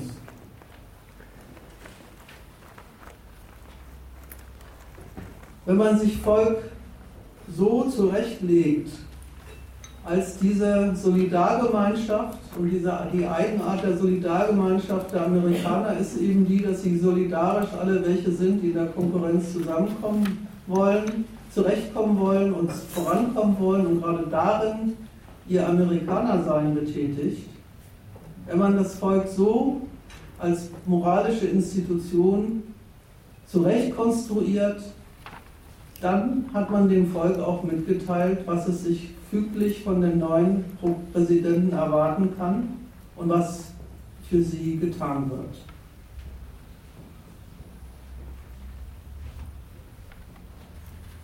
So kommt dann die vorwärts und rückwärts zu lesende Gleichung vom Erfolg der Nation und dem Erfolg der Bürger zustande. Der Erfolg der Nation, haben wir vorhin schon gehabt, ist eben diese Einheit von Staat, Kapital und fleißigem Arbeiter. Und der einzelne Bürger ist eben ein Einzelfall dieses speziell dieser speziell amerikanischen Tüchtigkeit, der Gelegenheit geboten werden muss, sich zu betätigen und der genau das als Recht abhanden gekommen ist. Um das nochmal zusammenzufassen, diese Krisendiagnose, das fehlt dem Ami. Dem fehlen nicht Gelegenheiten, an ein Geld zu kommen, dem fehlen nicht die Mittel für, einen, für den Lebensunterhalt, sondern dem fehlt die Gelegenheit, die ihm als Amerikaner zusteht, sich in der Konkurrenz um Geld an einem Arbeitsplatz zu bewähren, der gleichzeitig das Land reicher macht. Diese Krisendiagnose, die verdankt sich dem Vergleich dessen, was Trump als Patriot denkt, was in Amerika stattzufinden hätte und dem, was da tatsächlich stattfindet. Und deswegen kann man die Gleichung eben auch vorwärts und rückwärts lesen. Der Erfolg der Nation stellt sich nicht ein, das sieht man am Zustand der Bürger und am Zustand der Nation sieht man, dass den, die, den Bürgern das vorenthalten wird, was ihnen zusteht.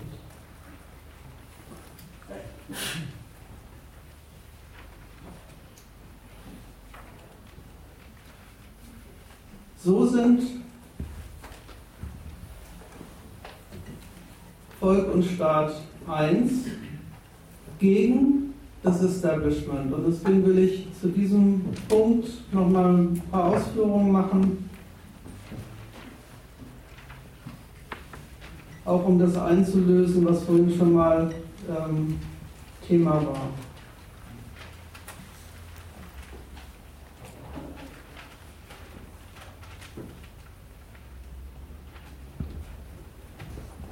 Establishment ist eigentlich dem Begriff nach bloß das Gegenbild zu diesem anständigen Amerikaner.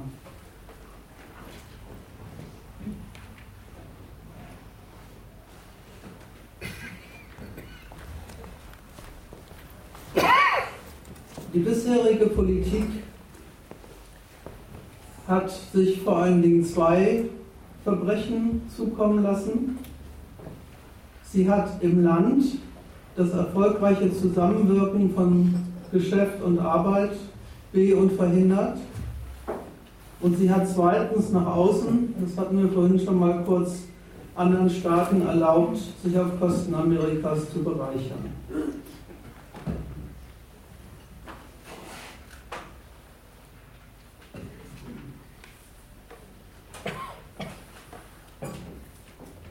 Aus diesem, aus, an dem ersten Punkt das Establishment hat das erfolgreiche Zusammenwirken von Geschäft und Arbeit verhindert.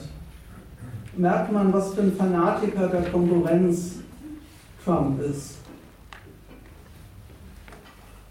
Der ist wirklich der Auffassung, dass wenn man amerikanische Unternehmen und amerikanische Arbeiter nur in Freiheit loslässt, und denen alle Mittel in die Hand gibt, sich zu bereichern, dass dann für Amerika auch das Beste dabei rauskommt.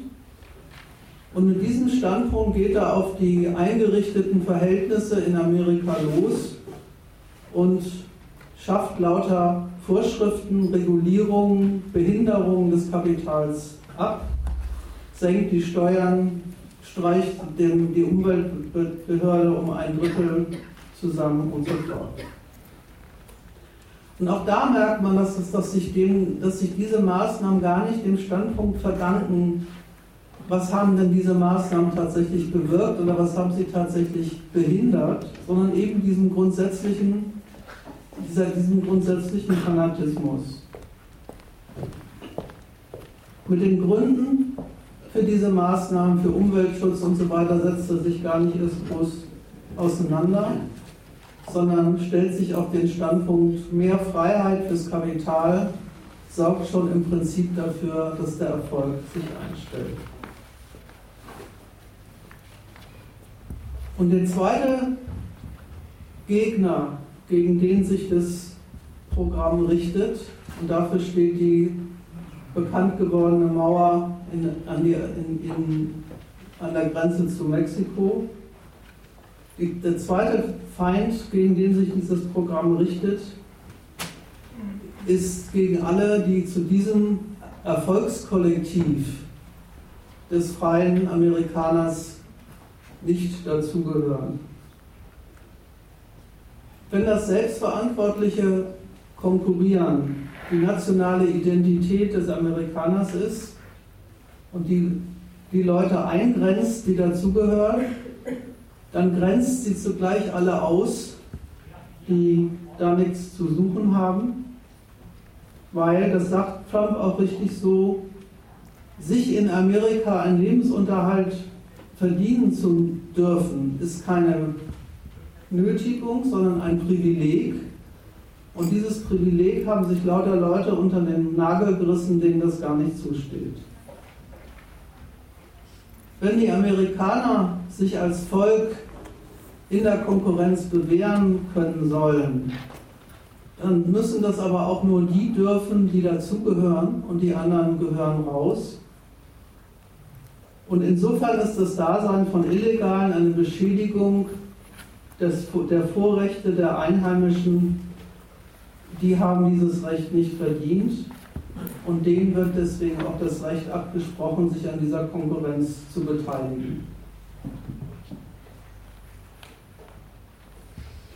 Also ist die erste oder eine der ersten Maßnahmen, mit der Trump dem amerikanischen Volk sein Recht auf freies Konkurrieren zurückgibt, das Deportationen stattfinden zu lassen und in großem Umfang Leute aus dem amerikanischen Arbeitsmarkt zu beseitigen, weil sie gerade mit ihrer unerlaubten Konkurrenz dem Amerikaner sein Recht auf Konkurrieren machen. Nochmal zurückbezogen auf den Ausgangspunkt. Der Trump sagt, zwischen ihm und seinem Volk passt kein Blatt Papier. Man merkt bei, der, bei dem, was er in Angriff nimmt, erstens merkt man das an der Art und Weise, wie er sich das Volk zurecht definiert, für das er da tätig werden will. Diese Gemeinschaft der tätigen Subjekte zum Wohle des eigenen privaten Vorankommens und damit zugleich des Wohls der Nation, als auch gegen wen sich das richtet, dass die Durchsetzung der Definition der wahren amerikanischen Volksgemeinschaft ein politisches Gewaltprogramm ist. Und wie immer, wenn es um die Durchsetzung einer nationalen Einheit geht, des Ideals einer nationalen Einheit geht, dann spaltet es die Nation, dann richtet es sich eben auch gegen alle, die sich dieser, zu dieser Definition nicht dazugehören, entweder weil sie es nicht dürfen vom Staat oben oder weil sie es nicht wollen. Wenn Trump die Identität seiner Amtsausübung mit dem Volkswillen dahingehend beschwört, dass es gar keine Herrschaft über das Volk in dem Sinn mehr sei, dann ist das eben gerade nicht die Negation staatlicher Gewalt, sondern genau umgekehrt das Versprechen, mit aller Macht dem Recht des Volks auf Größe der Nation unbedingte Geltung zu verschaffen. Und wie das geht, damit komme ich noch ein paar Worte zu sagen zu dem Punkt, der vorhin schon mal angesprochen war. Wie das geht, das sieht man dann im Umgang von Trump mit den Institutionen im Lande. Weil es, das, was er da auf die Tagesordnung gesetzt hat, ist ja nichts Geringeres als in dem Sinne ein Notstandsprogramm. Der sagt ja nichts, was die bisherigen Institutionen, die im Land tätig sind, gemacht haben, entspricht meiner Vorstellung amerikanischer Größe und amerikanischer Produktivität. Und deswegen sind im Prinzip auch diese Institutionen und diese Personen auch alle ungeeignet dafür, mein Programm zu unterstützen. Zur Umsetzung seines Programms gehört deswegen als alles, allererstes, sich der Macht auch zu versichern, die er braucht, um dieses Programm Realität werden zu lassen.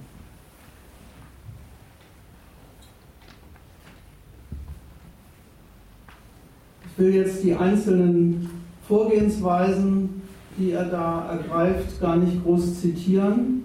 Die haben, habt ihr ja wahrscheinlich auf die eine oder andere Weise alle zur Kenntnis genommen, sondern nur das Prinzip kennzeichnen, wonach er da vorgeht. Das Prinzip ist eben genau das.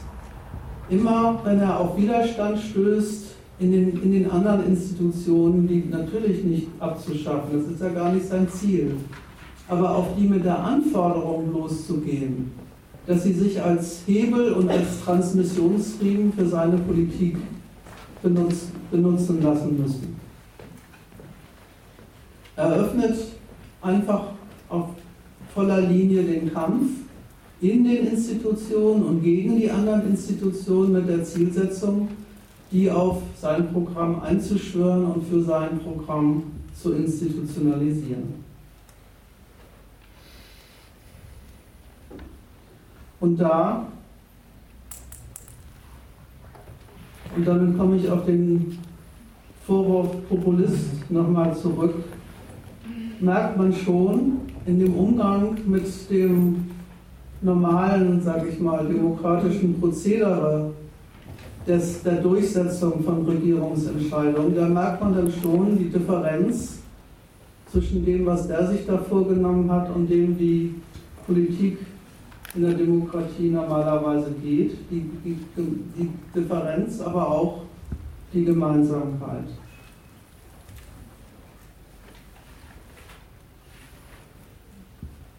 Das Schimpfwort Populist, das lebt von zwei Kritikpunkten, die sich eigentlich widersprechen.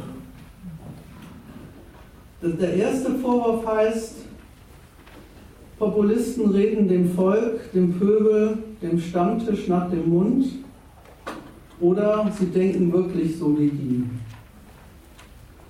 Das ist ein interessanter Vorwurf, weil es ja der Sache nach sagt, die Gesichtspunkte, nach denen sich das Regieren richten muss, die sind andere als die, die die Leute im Kopf haben und die die wollen und meinen.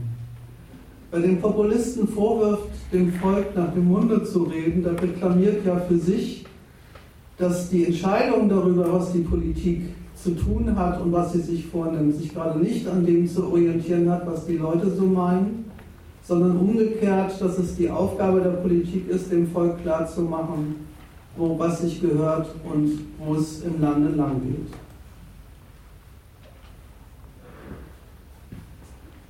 Der andere Vorwurf wirft dem Populisten genau umgekehrt vor, dass er bloß vortäuscht, ein Mann des Volkes zu sein, es aber in Wahrheit belügt oder betrügt. Man stellt sich das Volk vor als eine Ansammlung von Leuten mit eigentlich guten Absichten, die das Opfer von Täuschungsmanövern geworden ist, bringt, damit auch eine gehörige Verachtung gegenüber diesem Volkswillen selber zum Ausdruck und wirft dem Populisten vor, dass er gar nicht wirklich dem Volk dienen will, sondern auch selber bloß seine eigensüchtigen Interessen verfolgt. Man muss sagen, nach beiden Seiten hin trifft diese Diagnose den Trump nicht. Erstens, das habe ich versucht zu erläutern, redet er nicht dem Volk nach dem Mund, sondern bietet seinen Wählern oder seinen Anhängern ein Programm an, in dem er deren Bedürfnisse, Lebenslagen übersetzt in Rechtsansprüche, die er definiert hat, in Bilder dessen, was, was dem Menschen, wenn er ein guter Amerikaner ist, zusteht, definiert damit die Anspruchsberechtigung, die die Leute überhaupt nur gegenüber dem Staat haben und weist alle Ansprüche zurück, die in dieses Programm nicht passen. Das ist wirklich nicht besonders gut getroffen mit dem Vorwurf, er würde irgendjemandem nach dem Munde reden. Es ist ja im Übrigen auch erkennbar, dass er im Umgang mit den Institutionen der öffentlichen Meinung überhaupt nicht im Sinne hat, irgendjemand nach dem Mund zu reden, sondern ganz im Gegenteil sehr darauf aus ist, zu sortieren, welche Meinungen im, im Lande Verbreitung finden sollen und welche seiner Auffassung nach eher nicht. Und das zweite, der zweite Vorwurf trifft ihn genauso wenig, weil es ist eben nicht so, wie die gute Meinung, aber auch etwas verächtliche Meinung vom Volk meint, dass der Trump da irgendjemanden verführen oder für dem Volk abträgliche Programme missbrauchen würde. Nach der Seite hin beruft er sich auf die Leute in genau der Art und Weise, wie sie als Volk unterwegs sind, nämlich als welche, die für ihr Zurechtkommen in der Konkurrenz tatsächlich eine Gewalt brauchen und deswegen auch überhaupt an dieser Stelle ansprechbar sind. Und das Programm, für das er sie haben will, ist das Programm, was einem Volksinteresse, wenn es das denn gibt, genau entspricht, nämlich die Nation zu einem Erfolg zu führen und damit eben auch dafür zu sorgen, dass die Leute in dieser erfolgreichen Nation den zu ihnen passenden Platz bekommen. Und das sagt er deutlich genug, worin dieser Platz dann allenfalls besteht.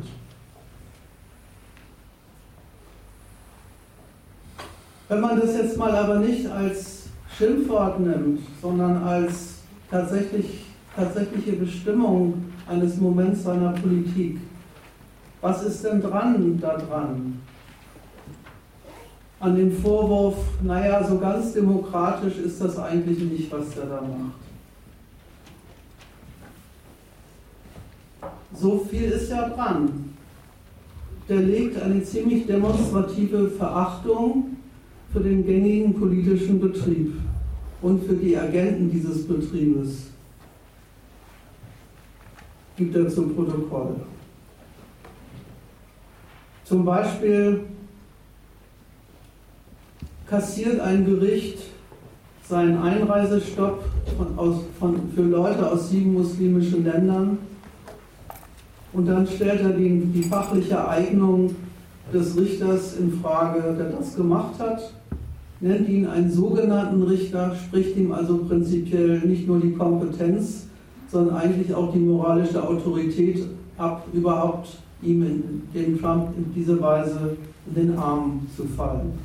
Das gehört sich eigentlich im, im Umgang zwischen der Exekutive und der ähm, vollstreckenden Gewalt nicht die Tour, die er hat, missliebige Berichterstattung als Fake News zurückzuweisen. Das auch, passt auch nicht so ganz in die bislang gewohnten Abteilungen des Umgangs von Herrschern mit öffentlichen Meinungsbildung. Man merkt dieser Art an, dass er prinzipiell Meldungen oder Berichterstattung oder Berichte überhaupt nur unter dem Gesichtspunkt ihrer Wirkung zustande, zur Kenntnis nimmt. Wenn ein, ein Bericht die mögliche oder auch beabsichtigte Wirkung hat, irgendein, was, irgendetwas schlecht zu machen, was er sich vorgenommen hat oder was er behauptet, dann, so logisch der Rückschluss, kann das gar nicht stimmen, was da gesagt wird. Also kommt er dann auf seine eigenartige Kennzeichnung dessen, was tatsächlich eine Nachricht sei und was nicht.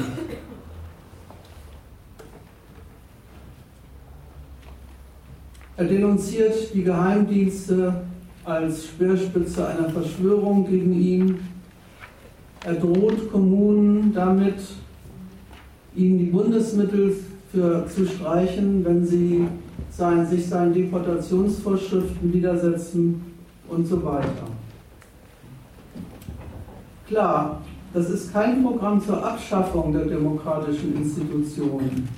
Es ist kein Programm, das sich auf den Standpunkt stellt und sagt, diese Gewaltenteilung mit der politische Projekte aus der Exekutive zu, gesetzlicher, zu gesetzlichen Zuständen im Land werden, umzusetzen. Und Konflikte zwischen dem Präsidenten und dem Kongress hat er auch nicht erfunden. Aber dass er einen Kampf im Staat führt darum, dass alles, was die nachfolgenden Institutionen sind oder auch die gesetzgebenden Institutionen machen, dass die alle stromlinienförmig seinem Durchregieren dienen sollen und dass im Verhältnis dazu die Kompetenzaufteilung und das Kompetenzgerangel ihm als eine einzige Störung erscheinen. Das kann man wirklich nicht bestreiten. Der steht zu diesem ganzen Verfahren sehr einseitig so, dass die in der demokratischen Regierungsform existierende Konkurrenz zwischen den verschiedenen Abteilungen der Staatsgewalt eine einzige Behinderung der Umsetzung seines Durchregierens ist. Und dazu muss man, glaube ich, zwei Sachen sagen. Erstens, der Maßstab, der Gesichtspunkt, den er da geltend macht, der ist in der Demokratie dauernd unterwegs. Herrschaftsleistung, das ist völlig üblich und überhaupt nicht von Trump erfunden werden an dem Maßstab gemessen, ob die nationale Linie auch Erfolg hat, ökonomisch oder machtmäßig. Und wenn nicht, das ist auch in der Demokratie völlig üblich, wird das schlechte Ergebnis einer Schwäche der Macht angelastet. Da hat die was verkehrt gemacht, hat die, hat die nicht ordentlich durchgegriffen, hat die nicht dafür gesorgt, dass die eigene Linie gilt. Dieser Übergang aus, einer Miss, aus einem missliebenden Resultat der Politik oder der ökonomischen Maßnahmen auf die Schwäche der Herrschaft zu schließen und zu sagen, dann muss die sich stärken, damit es gelingt in Zukunft. Das ist wirklich nicht auf seinem Mist gewachsen, das kennt jede Demokratie. Und in dieser Art Kritik betätigt sich in der Tat ein sehr totalitäres Ideal der Demokratie. Das Ideal ist eben eigentlich genau das, was Trump tatsächlich zur Praxis seiner Herrschaft macht. Nämlich das Ideal einer stromlinienförmigen Einheit von oben und unten, wo die Volksgemeinschaft von Herrschern und Beherrschten eindeutig und ohne Abweichung an einem Strang ziehen, um ihr Gemeinschaftswerk aus dem angesagten Dreck zu ziehen.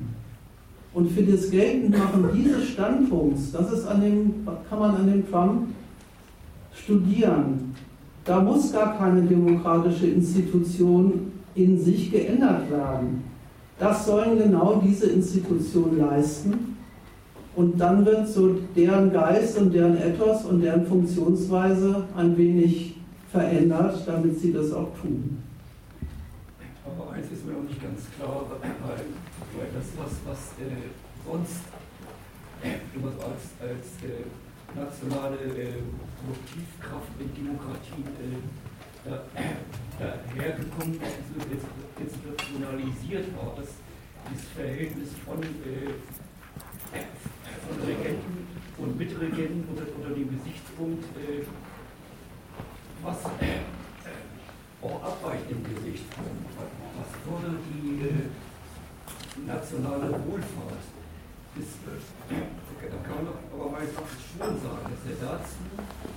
Äh, naja, aber du sagst ja. Was auch den Umgang mit den Institutionen da, da diesen Gewalten, äh, Institutionen der Gewaltenteilung da eine, was, dass er da, äh,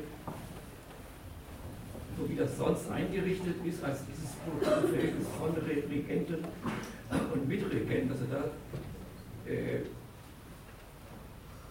doch ein ziemlich äh, feindliches Verhältnis äh, einnimmt und, und, äh, und praktiziert.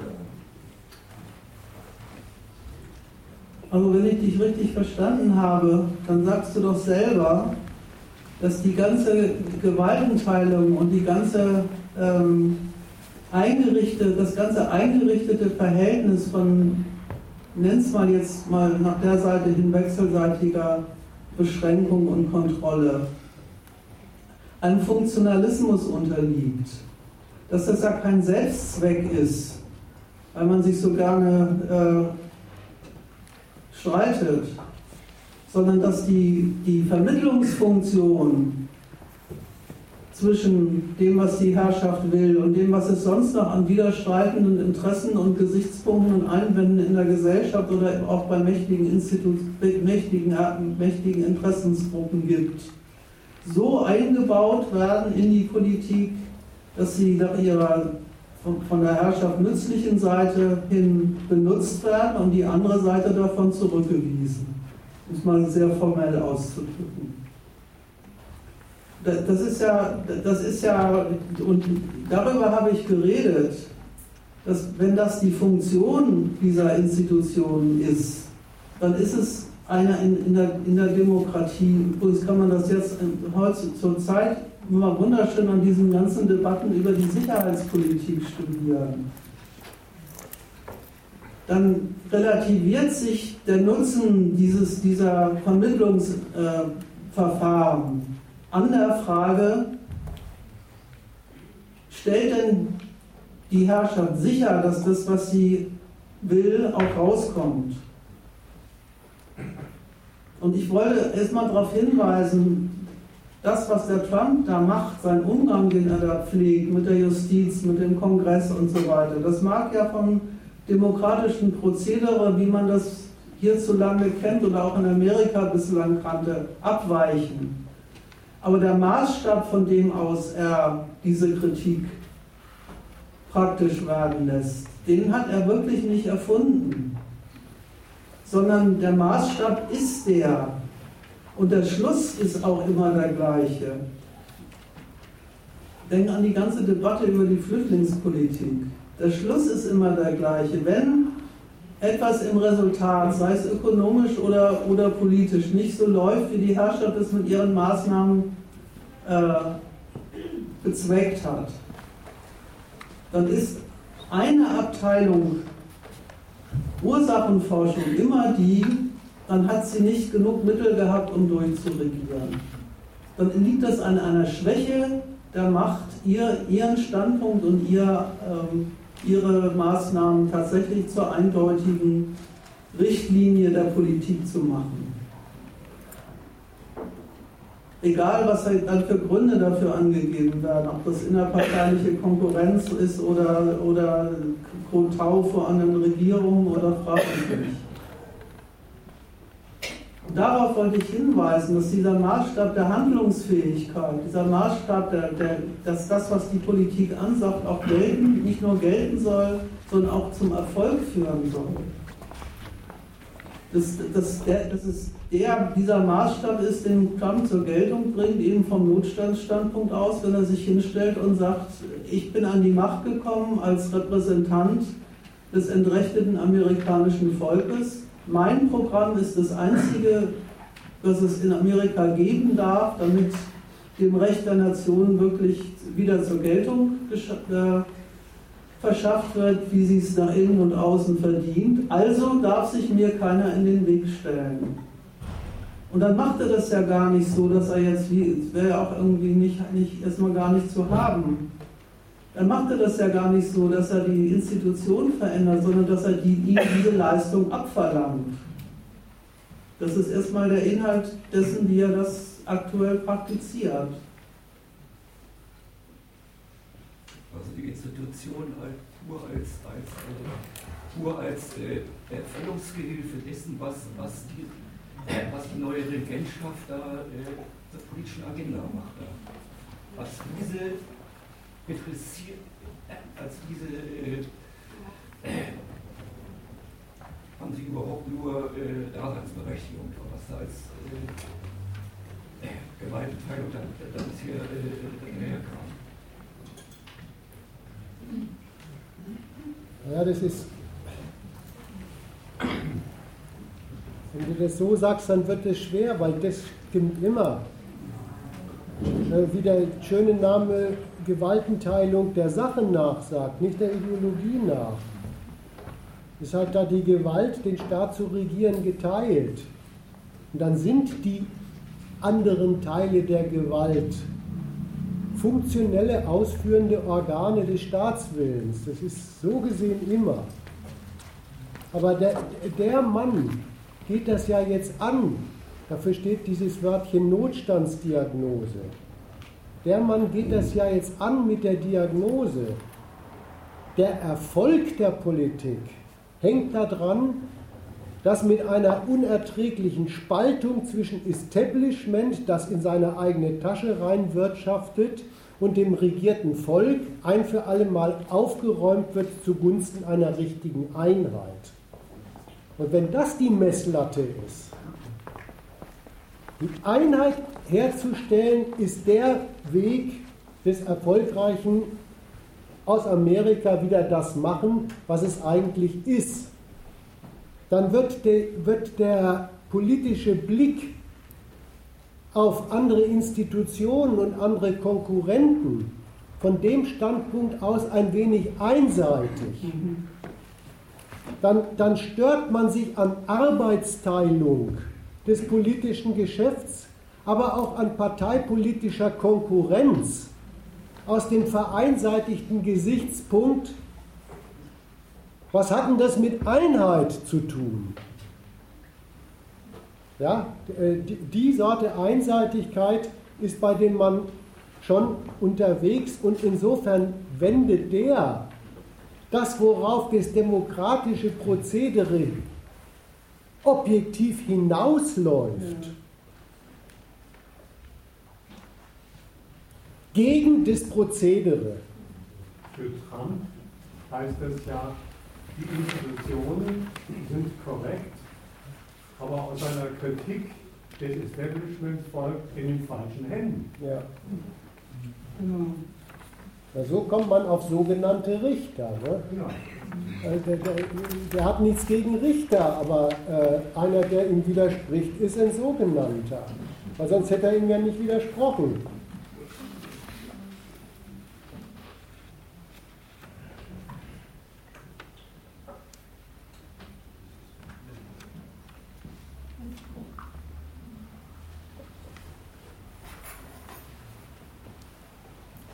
das Besondere, das Besondere an, an Trump in, dieser, in diesem Standpunkt der Handlungsfähigkeit liegt eigentlich äh, ein bisschen auf einem anderen Feld. Dass er diese Handlungsfähigkeit gar nicht, wenn man die jetzt mal vergleicht mit den, mit den auch als Populisten äh, beschimpften rechten Regierungen Europas, dass diese Handlungsfähigkeit, dass er sie gar nicht versteht, als in, ihrem, in ihrer Zwecksetzung als Unterordnung der ganzen Nation unter lauter staatliche Vorschriften, sondern dass er die gerade dafür praktiziert, um in, in neuer Weise die Freiheit der, der Konkurrenz und die Freiheit des Kapitals freizusetzen. Das ist eigentlich die, die, die, die, Eigenart dieses Programms. Wenn der, wenn der ein Drittel der, der, der, des Umwelt, der Umweltbehörde dicht macht oder wenn er überhaupt so eine, so eine Vorschrift erlässt, äh, alle Vorschriften, alle, alle Vorschriften sollen um ein Drittel abgebaut werden, egal äh, wie groß ihr, wie, wie, wie ihr Inhalt lautet. Dann, klar, da fasst man sich erstmal am Kopf und sagt, was ist das denn für eine Vorschrift? Vorschriften überhaupt sind schlecht oder was, aber so tickt der. Er sagt, die, das, das, äh, die, die Freiheit des amerikanischen Kapitals und das Recht des amerikanischen Arbeiters, diesen, dieser, für diese Freiheit seinen selbstverantwortlichen Unterhalt zu, zu organisieren, die sind unter der alten Herrschaft unter die Räder gekommen. Warum? Weil die äh, es anderen Mächten erlaubt haben, mit Amerika auf eine Art und Weise zu konkurrieren, die Amerika zum Schaden geführt worden ist.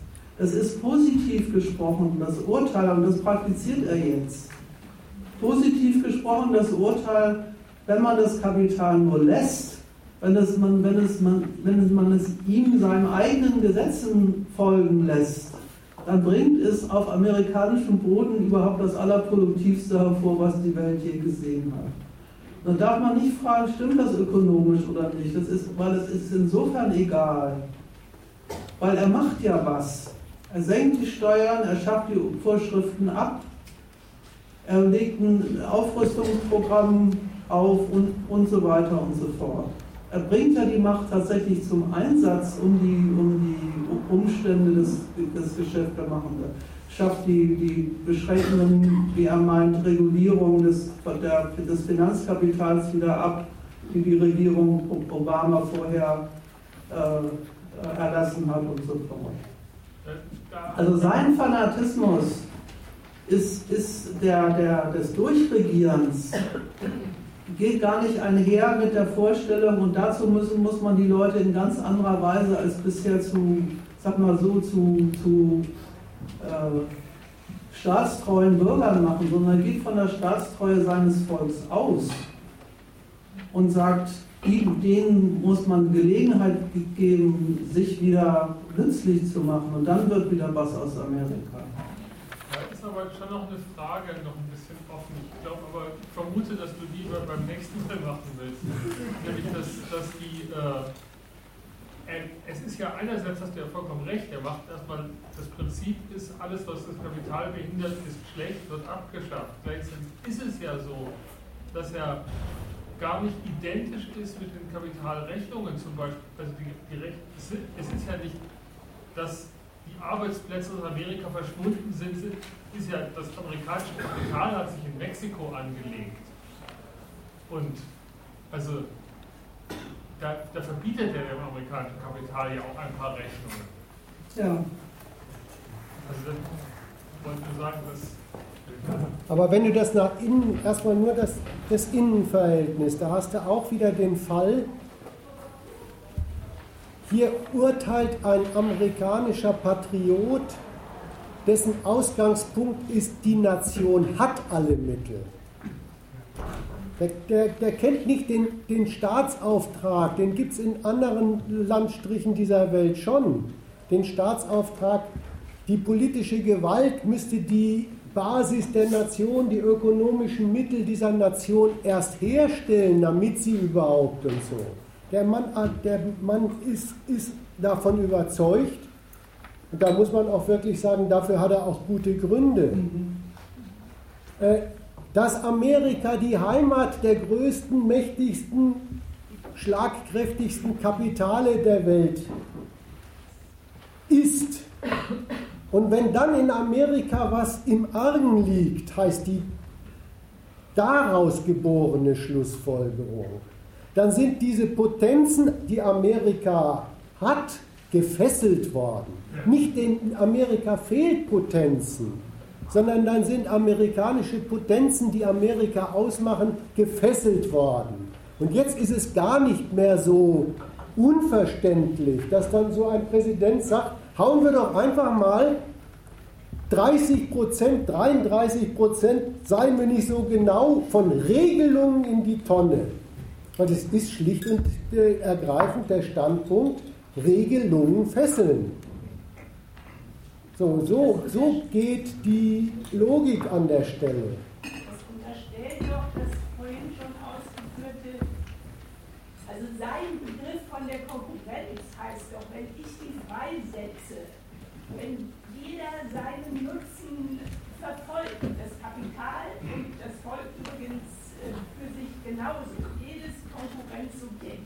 verfolgt seinen Nutzen. Das muss es können und dafür muss der Staat sorgen. So, und jetzt ist der Punkt, und darauf wollte, ich, wollte der Freitag vorher, glaube ich, auch hinweisen. Dann sagt er, das ist identisch damit, dass das auch die Größe Amerikas äh, beinhaltet. Ja, ja. Also diese Gleichsetzung von der, der, der jeweilige Erfolg der Konkurrenzsubjekte ist identisch wenn er nicht behindert wird und so weiter, mit der Größe der Nation. Und da wollte ich einen Punkt betonen. Ja? Das ist nicht aus einem Lehrbuch eines durchgeknallten Liberalökonomen. Ja. Der meint das auch immer. Aber bei dem ist es eine Spinnerei. Sondern das, das äh, ist die Linie des mächtigsten Machthaber über wirklich die mächtigsten Kapitale der Welt. So, so gesehen hat die Substanz, wenn der sagt, lass diese Monster mal freier auf die Welt losgehen. Also, ja, ob die sich dann in seinem Sinne entscheiden, das ist eine andere Frage. Aber der bezieht sich auf eine Machtpotenz, die deren Präsident er jetzt wirklich ist. Ja, aber äh, mit dieser Machtpotenz, also ist das nicht so ein bisschen ein Zaubermittel, das du da einführst? Also nach wie vor, ähm, wenn man mal so ganz. In meiner Hand wäre es ein Zaubermittel. Nein! du bist doch nicht. Das habe ich nicht gesagt. äh, theoretisch das. Äh, äh, wenn wir davon ausgehen, dass das stimmt, was ähm, die Analyse des Kapitalismus ist, dann ist es so, dass mit der Akkumulation des Kapitals die Akkumulation des Elends bei den Arbeitern notwendigerweise verknüpft ist. Jetzt, wenn dieser Satz stimmt, kann man nicht sagen, auch wenn man sagt, es ist der mächtigste Mann der Welt und das sind die USA, dass dieses Verhältnis abgeschafft wird, sondern also, äh, und deshalb habe ich ein großes Problem schon vorhin gehabt. Äh, ich bestreite ja nicht, dass der Trump sagt, es gibt eine Einheit zwischen dem amerikanischen Arbeiter und dem amerikanischen Kapital und ich, Trump, will das herstellen. Aber ich habe gesagt, das ist Ideologie, äh, dass äh, äh, wenn, es dabei, wenn es wahr ist, dass es diese Einheit zwischen Kapital und Arbeit nie geben kann, dann kann der Trump das auch nicht herstellen. Und da hast du mich aber, glaube ich, auch ein bisschen missverstanden, weil ich habe ähm, wirklich versucht zu erläutern in meinen Ausführungen zu dem, was meint er eigentlich, wenn er vom, vom amerikanischen Arbeiter redet, in welcher Eigenschaft fasst er den eigentlich? Als dieses, äh, ich nenne es, sag's mal so, als dieses äh, selbstbewusste, tätige, freie Individuum, dem es auch nichts anderes ankommt, als sich in der Konkurrenz um, die, um, um mit, mit den eigenen Mitteln zu bewähren, also gerade unter Abstraktion.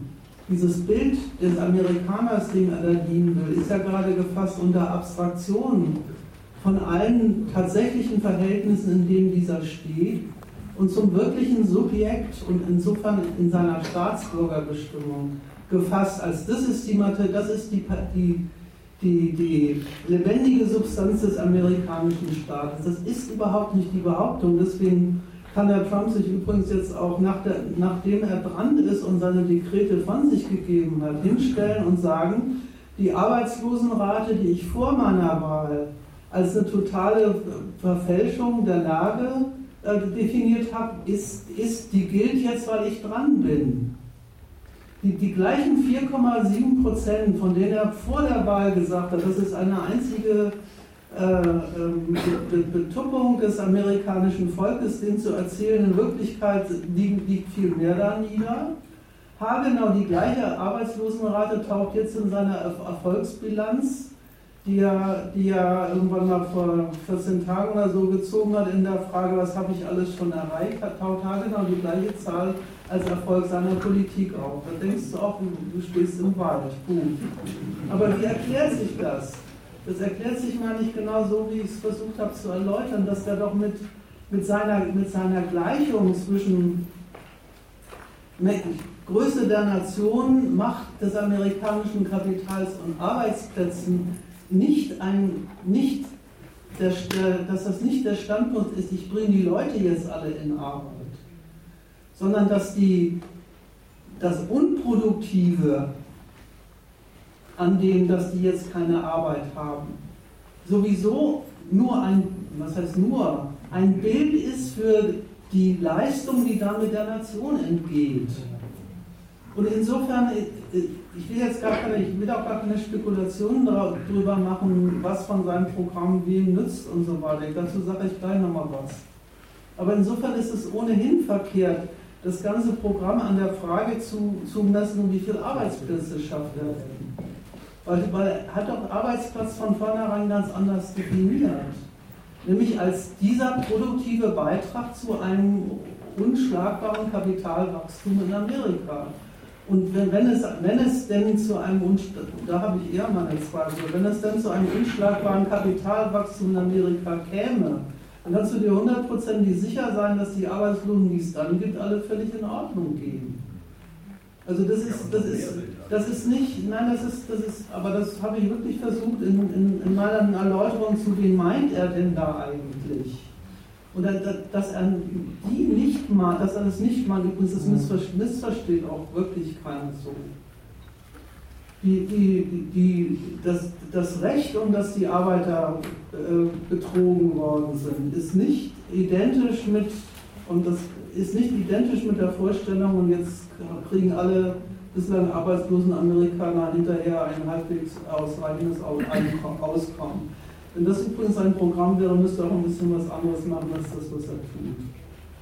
Aber dann ist es Schwindel. Nein, das ist kein Schwindel, sondern das ist, das ist ja die Härte daran, dass es kein Schwindel ist, weil, weil es, es niemanden auf der Welt gibt, der das Versprechen von einem Politiker zu sagen, äh, ich kümmere mich um Arbeitsplätze, in allen Ernstes verwechselt damit, dass er nächsten Morgen, dass nächsten Morgen Daimler-Benz bei ihm vor der Tür steht und sagt, ich lade dich dazu an, bei mir zu arbeiten. Dass Arbeits, Arbeitsplätze schaffen eine nationale Größe ist und dass die Frage, wovon, wie viele dabei rauskommen und, welche, und welches dann liegt, eine Frage der Art und Weise ist, wie, das, wie Staat das Kapital fördert, das muss man nicht beweisen, das weiß jeder. Das, das ist das Arbeitslosigkeit an, dass die, ich wollte, worauf ich raus wollte, war gar nicht zu sagen, dass das eine, dass das eine Besonderheit äh, von, von Trump ist, sondern dass bei Trump die in, die in, im Rust vorhandene äh, Arbeitslosigkeit ehemaliger, ehemaliger Industriearbeiter, das ist ja hauptsächlich die, die er, in, die er ins, ins Auge fasst, dass die ein, ein, ein äh, Ausweis einer kaputtgegangenen Gleichung ist zwischen Macht, der, Macht und Reichtum der Nation, Macht und Reichtum des Kapitals und, und denjenigen, die dann dafür gebraucht werden. Ärgerliche ist ja, wenn man jetzt äh, in den TV-Sendungen die Berichte darüber hört, wie seine Follower die ersten 100, Jahr, 100 Tage beurteilen, da messen die das ja auch gerade nicht daran, jetzt habe ich einen Arbeitsplatz und ja. 500 Dollar mehr, sondern das durchgehende Kriterium, äh, verbunden als Lob mit Trump heißt, der zeigt den Markt. Genau. Das heißt, die, die verstehen die Gleichung, diese Dreiergleichung, die du gemacht hast, sehr wohl und können sie genau umgekehrt lesen und machen daraus ihr Lob auf Trump. Das ist ja auch, das ist ja auch wenn, wenn, wenn die Arbeitsplätze nicht zustande kommen, weiß man doch auch schon, an wen das liegt, nämlich an China. Und daran, dass sie einen neuen Flugzeugträger gebaut haben. Also das hat mit Schwindel gar nichts zu tun, sondern das, das hat mit, das mit Schwindel unterstellt, äh, er würde den Leuten allen Ernstes äh, allen Ernstes sagen, wenn ich rankomme, sorge ich dafür, dass das nächsten Monat bei dir vor die, an eine Fabrik vor die Haustür gestellt wird. Und die Leute mögen ja manche Idealismen im, im Kopf haben darüber, ähm, was, was da bei dem rauskommt, was der Staat sagt. Und das stellt sich wirklich keiner vor. Die, die Härte ist doch ein bisschen eine andere. Die Härte liegt doch in der in der, in der Gleichsetzung zwischen Jobs und äh, Amerika geht den Bach runter. Und wofür man dann sein muss, wenn man einen Arbeitsplatz haben muss. Dann muss man, wenn man einen Arbeitsplatz in Amerika haben muss, dann muss man dafür sein, dass Amerika das den Chinesen mal zeigt. So, das ist die Ansage. Und das ist nicht die Behauptung, und wenn, das China, wenn, wenn Amerika es China zeigt, dann hast du hinterher ein goldenes Leben, sondern das ist die, wenn du so willst, die harte, die harte Voraussetzung dafür, dass, das, dass die Gleichung wieder gilt. Und das wollte ich eigentlich alles in, in einer nächsten Veranstaltung erzählen. Also das, das, das wollte ich auch nochmal sagen zu dem, zu dem, ist das jetzt eine Lüge oder eine Wahrheit? Was man ein bisschen verpasst, wenn man, wenn man diese Frage aufwirft, ist, das, was der Jonas ähm, schon mal angefangen hat. Das Entscheidende ist die, der Übergang von ähm, sag's mal so, den Übergang von Standortpolitik als, äh, zu, zu pur, purer, purem Einsatz der, der Macht der Nation als Mittel, Rechnungen zu korrigieren. Und zwar sowohl Rechnungen von Staaten als auch Rechnungen von Kapitalisten. Und der Witz an beim Trump ist, wenn der den Übergang macht und sagt, äh, ich definiere jetzt die Konditionen, unter denen mit Amerika und in Amerika Geschäft gemacht werden kann. Dann darf man sich die Frage nicht, es wird, sich, wird sich ja zeigen, wer da wie drauf reagiert. Entscheidende, das Entscheidende daran ist doch, dass, äh, was, was Jonas gesagt hat, dass das nicht nur in dem Bewusstsein tut, dass das geht, sondern dass das tatsächlich auch Wirkung zeigt, weil die Amerikaner, die Amerika diese Macht tatsächlich hat. Und das ist keine Prognose in der Frage, was kommt da raus, keine Ahnung. Kann man ja auch getrost abwarten oder vielleicht nicht getrost, aber egal.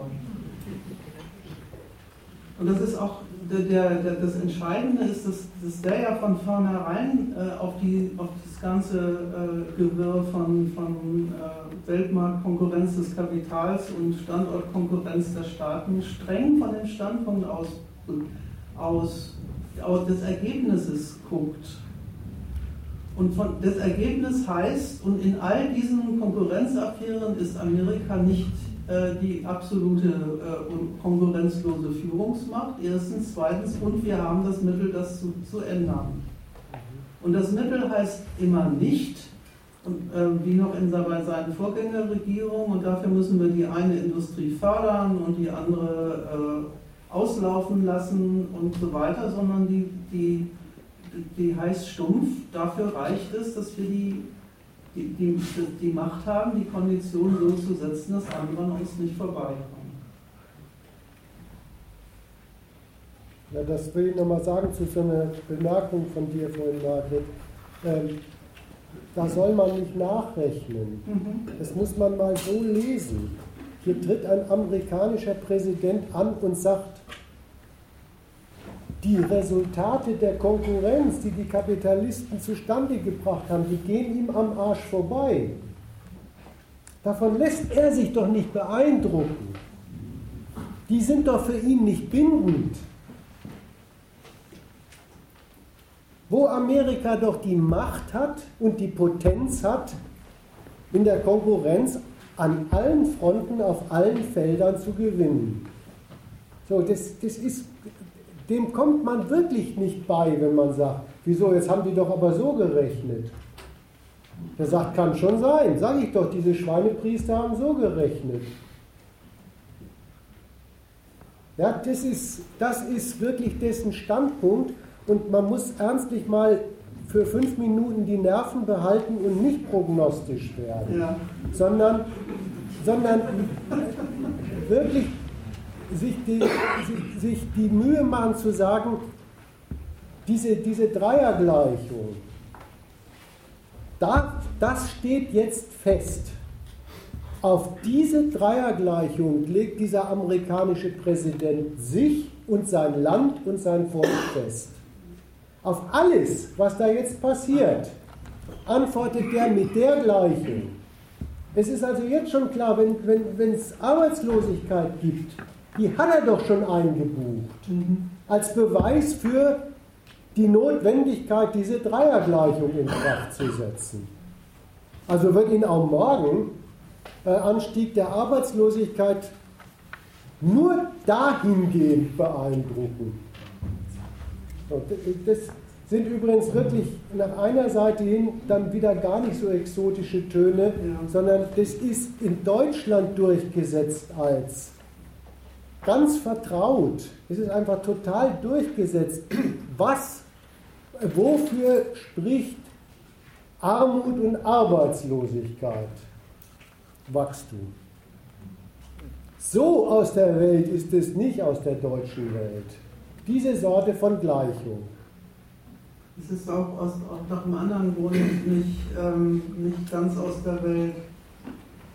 Woran er ja anknüpft und worüber er hinausgeht, ist ja, dass es auch in, in der Art und Weise, wie äh, die, die Standortkonkurrenz der Staaten bislang schon geht, auch so ist, dass das, was du der, den Gang des Kapitalismus nennst, unter dem Gesichtspunkt, wo findet was statt, die Staatsmacht in die Konditionen des Geschäfts an, eingreift, um, um Geschäft dahin per Staatsgewalt zu lenken, wo es hin soll und sich da herzlich wenig dafür interessiert, dass die als Wirkung davon auf, auf der anderen Seite der Grenze äh, dann das, das Elend sich versammelt.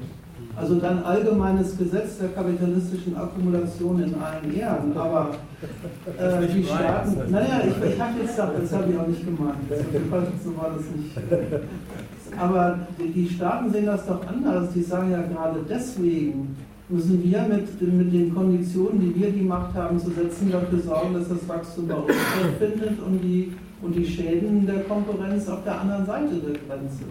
Ja, man ja an, an, an, an Europa, an Europa. was äh, du, du, gerade gesagt hast. Das ist nämlich ein zweiter Fehler, den man in der Diskussion vermeiden muss, neben der Prognostik. Äh, zu behaupten, da gäbe es eher eine Gesetze des mhm. Kapitalismus, die hätte der Marx mal entdeckt und an denen käme der Trump auch nicht vorbei. So ein Quatsch. Übrigens, der hätte, wer so redet, hat auch die, Gesetze, die, die ehernen Gesetze alle nicht verstanden. Weil die gehen alle gar nicht ohne den Staat. Und was der, was der Trump im Augenblick macht mit seiner Steuergesetzgebung, das ist eine schlichte Akkumulationshilfe für das amerikanische Kapital. Eine Gelegenheit jedenfalls, ja.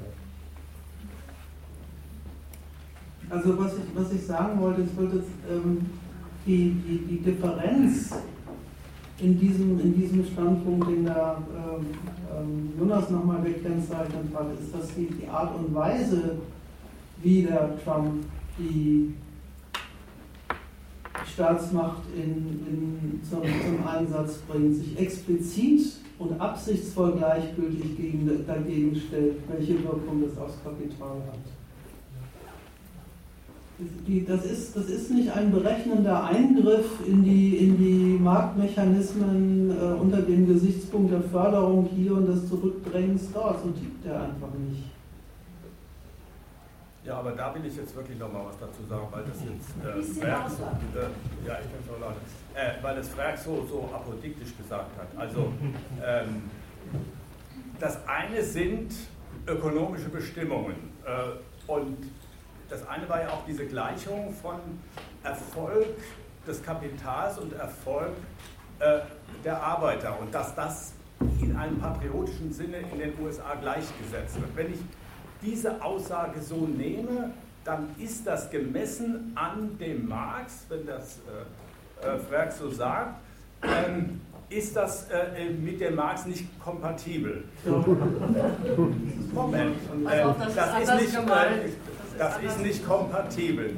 So, und wenn, äh, und man kann dann nicht sagen, äh, man kann das Verhältnis des Staats zu dem Kapital in sehr differenzierter Weise versuchen zu bestimmen, aber man kann es auf keinen Fall so bestimmen, äh, dass, äh, äh, das Kapital, äh, dass der Staat aus eigenem Ratschluss oder weil es jetzt Trump ist oder sonst irgendwas in irgendeiner Weise diese Gesetze grundlegend verändern kann. Man kann sagen, es passiert etwas anderes.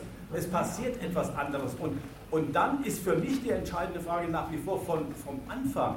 Äh, ich bestreite ja nicht, dass der Trump dieses Programm hat, aber ich bestreite, dass es sinnig ist, von, sagen wir mal jetzt, unserer Seite die Frage aufzugeben, ist das wahr oder ist das falsch, was Margaret ja gesagt hat, oder die andere, ein bisschen vornehmer formuliert, ist das Ideologie oder äh, entspricht dem Wirklichkeit. Und das, ist, das hat dann äh, erhebliche politische Konsequenzen, wie man sich da, äh, da verhält. Wenn man sagt, das ist Ideologie, was er macht, das hat mit Prognostik erstmal gar nichts zu tun, sondern äh, wenn man schlicht und einfach sagt, das ist Ideologie, das ist erstmal falsch äh, äh, von einer Einheit und von diesen Gleichungen in dieser Weise auszugehen. Ideologie, Ideologie verstehe ich als eine, eine falsche theoretische Bestimmung einer Sache.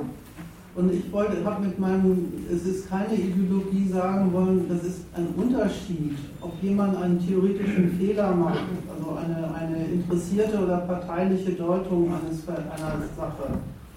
Oder aber sich, aber sich mit, mit, den, mit den Machtmitteln, mit, mit staatlichen Machtmitteln ausgestattet, daran macht ein, ein Programm äh, umzusetzen. Einen Politiker vorzuwerfen, dass er ähm, die Welt falsch erklärt, finde ich nicht sachgerecht, um es mal höflich auszudrücken.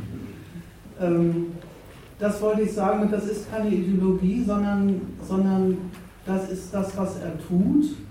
Und welche, ich will mich über die, über die Frage, welche Wirkung das hat, deswegen nicht auslassen, weil es mir mehr darum ging zu sagen, und das habe ich versucht, was verspricht er denn den amerikanischen Arbeiter eigentlich im Ernst, wenn er ihnen Jobs verspricht? verspricht ihnen eine, eine Neuauflage, ein, ein neues imperialistisches Programm Amerikas zur, zur Umorganisierung des Weltmarkts im amerikanischen Interesse. Und dabei stellt er sich ausdrücklich gleichgültig, das war schon mal gesagt worden, gegen die Art und Weise, wie das Kapital bislang den Weltmarkt benutzt hat und sich äh, da, da drin äh, positiv und negativ äh, positioniert hat.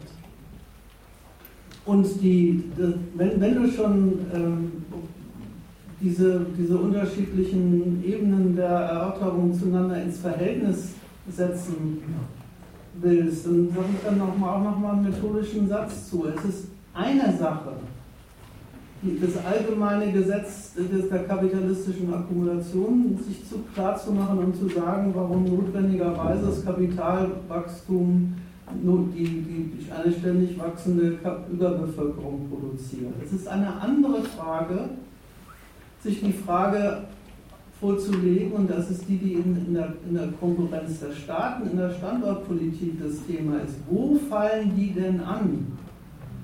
Wenn, wenn, die, wenn die Deutschen sich zum siebten Mal mit, über, über ihren, über ihren äh, Exportüberschuss äh, freuen, und davon von der, von der Tante von der IWF, vom IWF eins auf die, auf die Nase kriegen, dann merkst du, wie, wie, wie das, was es damit auf sich hat.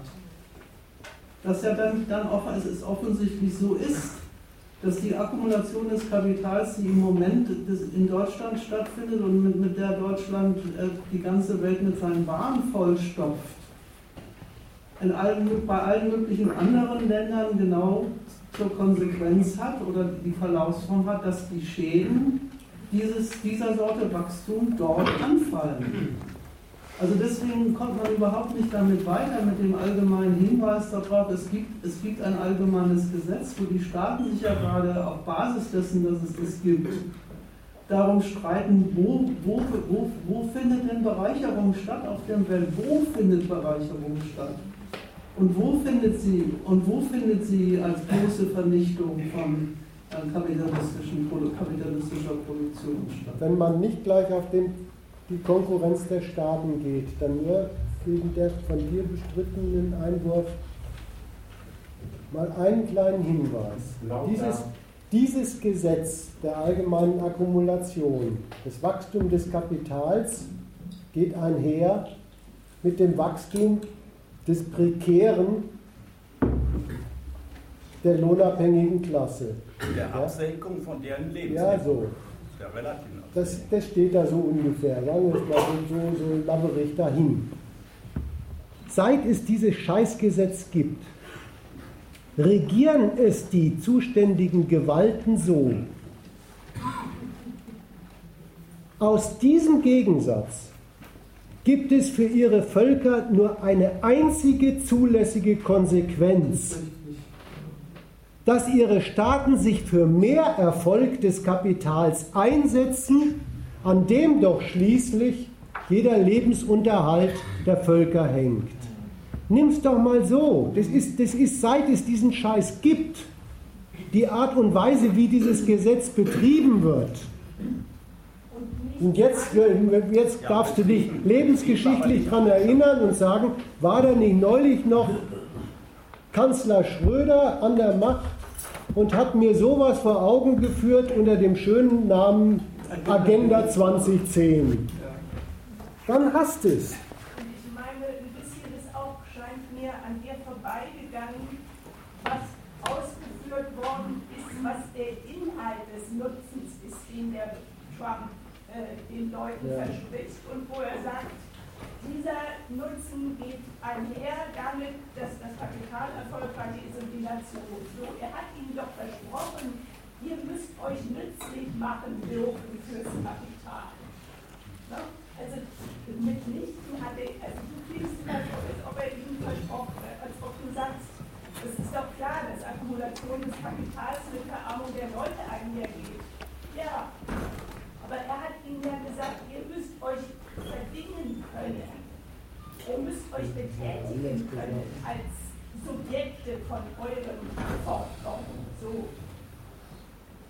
Ja, da muss man, wie gesagt, das ist, ähm, das ist in dieser Erfolgsgleichung ein, einbegriffen, die du jetzt nochmal zitiert hast, dass die Erfolgsgleichung null Einwände und null Relativierung dessen ist, dass das rentable Arbeit sein muss. Wo, wo, wo ist, ist, was denn sonst ist? Das überhaupt nur, also ich beziehe mich nochmal auf das, wo ich gesagt habe, was ist denn das eigentlich für eine Kunstfigur, dieser, diese, dieses, dieses, dieses, dieses amerikanische, dieser amerikanische Volksgenosse mit seinem unbändigen äh, Konkurrenzwillen?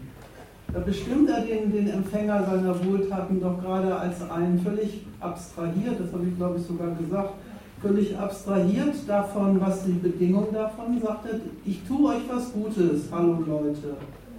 Ich tue euch was Gutes und dieses Gute, was ich euch tue, das ist die Gleichung vorwärts für rückwärts. Das hängt aber daran, dass Amerika sich auf der Welt durchsetzt und die Arbeitsplätze aus China wieder zurückholt. So. Und das hängt daran, dass das Kapital alle Freiheiten bekommt, seinen Gesetzen, wenn man schon so will, seinen äh, Rechenprinzipien zu, äh, folgend äh, zu wachsen. Ja, dann kommen halt die Arbeitsplätze raus, die Arbeit, die rauskommen. Und alle, die rauskommen, sind ein Verdienst von Trump. Und alle, die nicht rauskommen, sind Schuld Chinesen. Und da, da, ist, da ist es ganz verkehrt zu sagen, er würde lügen, weil diese Gleichung habe ich mir nicht ausgedacht, die sagt er in dem Zitat. Da definiert er, was er und mit, mit Job meint. Dass, das Recht des Amerikaners eins ist, auf als abhängige Variable sein in einer, in einer Gleichung zwischen Erfolg der Nation, Erfolg des Kapitals, Erfolg der Arbeiterklasse. Und das sagt er so dass diese Kunstfigur des, der, der Konkurrenzfreiheit dabei rauskommt. Du hast ja Konkurrenzmoral gesagt an der Stelle ja.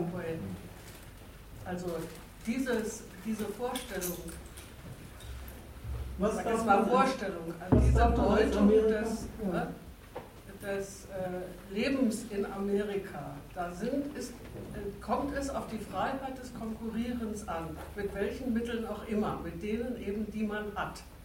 Und diese Freiheit muss gewährt werden. Und die ist ja in äh, diesem nationalen Wahn auch die, sagen wir mal, Quelle von dem, was da Make America Great Again und America First und die Amerikaner werden überhaupt die Größten auf der Welt und so fort. Weil dieses Frei, diese Freiheit der Konkurrenz ja äh, die Art und Weise sein soll, wie auch Fortschritt auf dieser jeweiligen äh, Betätigung des Konkurrenzmittels erzielt wird.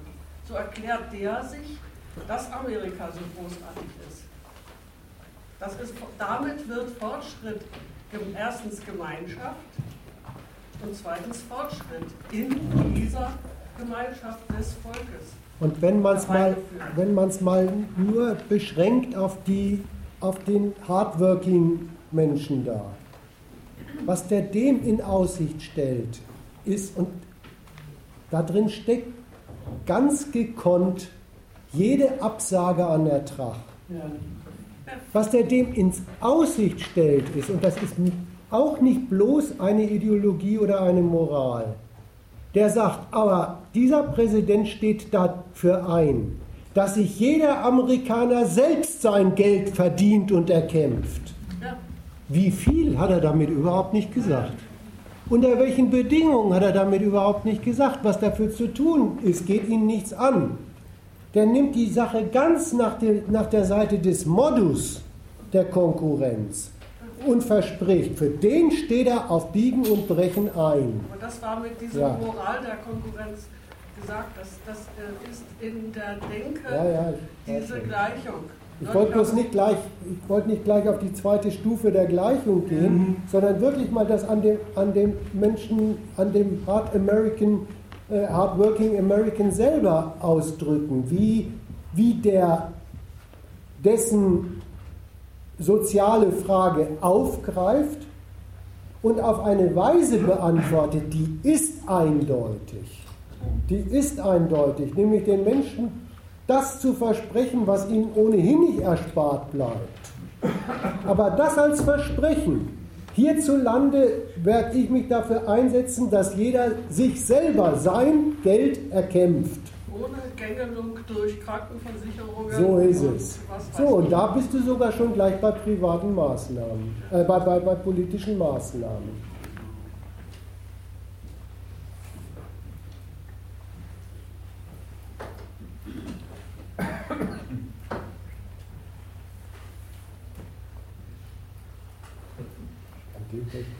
Also ich wollte nur die Abstraktion äh, äh, ein bisschen erläutern, ja, die da gemacht wird in dieser Figur. Es ist äh, die gelebte Abstraktion von der, sagen wir mal, Klassenlage. Und auch vom Ertrag. Ja. Da, davon ist nicht die Rede. Ich muss es ja so rum sagen, dass das Hinterhältige an diesem Versprechen besteht eigentlich darin, dass man ohne diese Moral das tatsächlich auch nicht zustande bringt. Ja. Das ist ja, das ist ja die, das ist ja, deswegen habe ich mich gegen Ideologie gewandt. Das ist ja gar keine Ideologie, sondern das ist die, die, die Stellung zu, zu sich und dem, dem eigenen, der, den eigenen Notwendigkeiten, die dafür auch unbedingt verlangt ist. Ja, und es ist doch sogar der wirklich eingerichtete praktische Modus, ja. in der sich die Leute verdingen. Das ist doch ihr Kampf um das private Verdienen ihres Geldes. Ja, das ist tatsächlich der eingerichtete Modus. An dem Versprechen kann ein amerikanischer Präsident fast nicht scheitern. Dass die Leute sich für ihr Geld den Arsch aufreißen, wie will man denn daran scheitern?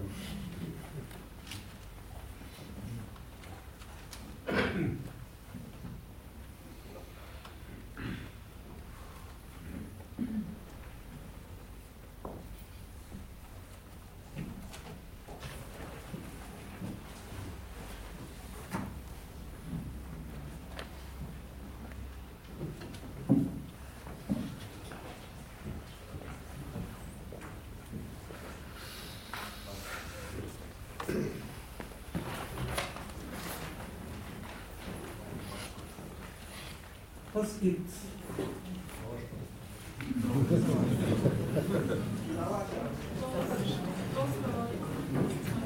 Will man kann ja auch Was ist denn der nächste Sache? Ich wollte das nochmal aufgreifen, dass dieses Programm, äh,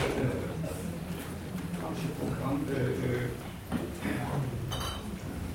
äh, Staatserfolg äh, gleich äh, Kapitalerfolg, äh, was das äh, meines Erachtens führt. Äh, dieser, äh,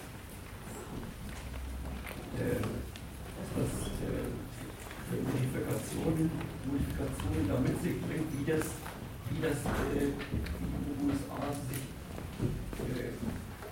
Verhältnis äh, zur Staatenkonkurrenz äh, aufmachen. Das Teil das schon, schon angesprochen wurde, wie, wie das äh, wie die äh, zwischenstaatlichen Benutzungsverhältnisse der, der Weltmarkt.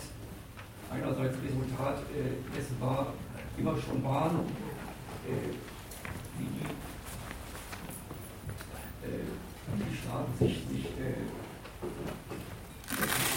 wechselseitig den, den, äh, äh, den, ökonomischen, den ökonomischen Zugriff da geregelt haben. Einerseits auf der Grundlage auf dieser reglementierten Grundlage äh, der freie Weltmarkt äh, äh, da freigesetzt wurde. Das, äh, das erfährt doch meist auch mit dieser radikalen Programm von dem Trump eine Modifikation dahingehend, dass, dass, äh, äh, dass dieses, dieses äh, Verhältnis sonst geschaffen war, eben als wechselseitige, wechselseitiges Einräumen von äh, Zugeständnissen äh, des ökonomischen, des staatlichen Kontrahenten und äh, Erpressung von, von, äh, von staatlichen äh, nationalökonomischen äh, Vorteilen einerseits, dass das äh, mit diesem Trump-Programm äh, eine entsprechende radikale äh, äh, Korrigierung da, da erfährt, dass, dass, äh, dass das sich aufhört. Dass, dass, dass die nationalökonomische Durchsetzung in dieser Gleichung heißt äh, Amerikas Größe äh, als, als, äh, Result, als Resultat äh, der, äh, der bedingungslosen Durchsetzung äh, gegen, gegen die staatlichen Konkurrenten anderswo. Nimm es doch mal so. Ähm, ich sage jetzt noch ein paar Sätze dazu, ansonsten vertröste ich dich auch in drei Wochen. Ähm, wenn der Trump sich hinstellt und sagt, ich sehe an, dem, an den entlassenen ehemaligen Stahlarbeitern Amerikas einen Niedergang der Nation, dann ist das, wenn du es mal von, von dem her betrachtest, was du jetzt gesagt hast, der, wirklich der bornierte Standpunkt er von sich aus gesehen kritisiert am Weltmarkt überhaupt null nichts. Keine Rechnung, kein, kein Verfahren, kein gar nichts. Er kritisiert ganz borniert ein Resultat. Er sagt, das kann nicht sein, dass aus diesem, aus diesem System, was wir mal eingerichtet haben, dieses Resultat rauskommt, dass selbst in Amerika äh, äh, Industrien kaputt gehen. So war das nicht gedacht. Und da kann ich jetzt erstmal wirklich, will ich auch jetzt nicht, weil da müsste man in den neuen Gegenstand einsteigen. Daran merkst du, ähm, wie, wie, wie er mit der amerikanischen Macht argumentiert. Weil er, er setzt sich ja gerade praktisch, was er sich dazu denkt, ist nochmal eine ganz andere Frage kann ich das hier aber wirklich auch mal dahingestellt sein. Er setzt sich ja praktisch gerade drüber hinweg zu sagen, genau das, was du gesagt hast, dass es in der bestehenden Weltordnung eine Entscheidung des freigesetzten, unter, unter staatlich gesetzten Konditionen, eine Entscheidung des freigesetzten Kapitals ist, ob sein Stahl in, in, in Amerika oder in China produziert. Und die Amerikaner werden schon ihre Gründe gehabt haben, warum sie das auch so haben wollten, auch so eingerichtet haben. Und wenn man jetzt mal diesen Befund von Trump, aber das habe ich jetzt mal unterstellt am Anfang, wenn man diesen Befund von, von Trump, Amerikas Niedergang, der steht ja in seinem, einer eigenen Diagnose, in einem eigentlich absurden Verhältnis zu, dem, zu der Basis dieses Befunds, weil er ja auch gleichzeitig zwei Sachen behauptet, die einander total exakt entgegenstehen. Auf der einen Seite steht er auf dem Standpunkt, Amerika hat doch alles, was es braucht, um die stärkste und mächtigste Nation zu sein. Und gleichzeitig sagt er, und Amerika geht den Bach runter. Bist du erstmal, wenn du das hörst, geneigt zu sagen, ja was denn nun? Das habe ich vorhin versucht aufzulösen mit, daran merkt man den Maßstab. Und der Maßstab ist wirklich so größenmäßig amerikanisch. Wenn auch bei uns ein Schaden eintritt, neben allen Vorteilen und aller Dominanz, die nach wie vor da ist, dann kann das nicht, dann kann das nicht mit rechten Dingen zugehen. Und du, du, magst ja recht haben mit dem, was damit alles angegriffen sind. Das, damit wollte ich mich eigentlich in drei Wochen beschäftigen. Aber die, die Ansage selber versteht sich überhaupt nicht als, äh, ich kegel jetzt alles um. Merkt man ja auch. Der, der, der, der sagt, kritisiert wüsste wahrscheinlich auch gar nicht, wie das ginge, da irgendwas zu kritisieren. Was er kritisiert, ist dieses Resultat und mehr nicht. Und er weiß auch ein Hilfsmittel gegen dieses Resultat, nämlich äh, er tritt den anderen Mächten gegenüber und sagt, wenn ihr so weitermacht, kriegt ihr von uns eins auf die Nase, sei es in Form von Zöllen oder von äh, Drohungen. Deswegen habe ich vorhin gesagt, das ist kein nationalökonomisches Programm in dem Sinne. Das ist nicht die, das ist nicht die Betrachtung des Weltmarkts vom Standpunkt eines ideellen Gesamtkapitalisten, den Begriff mal zu benutzen, der sich, der die, die, die Waren- und Kapitalströme und die Kreditverhältnisse betrachtet und dann sagt, wie kann ich mich da drin, wie kann ich mich da drin besser positionieren? Diesen Standpunkt lehnt er gerade für Amerika ab. Er sagt, das hat Amerika nicht nötig. Es hat es nicht nur nicht nötig, sondern es ist sogar schädlich, wenn es sich darauf einlässt.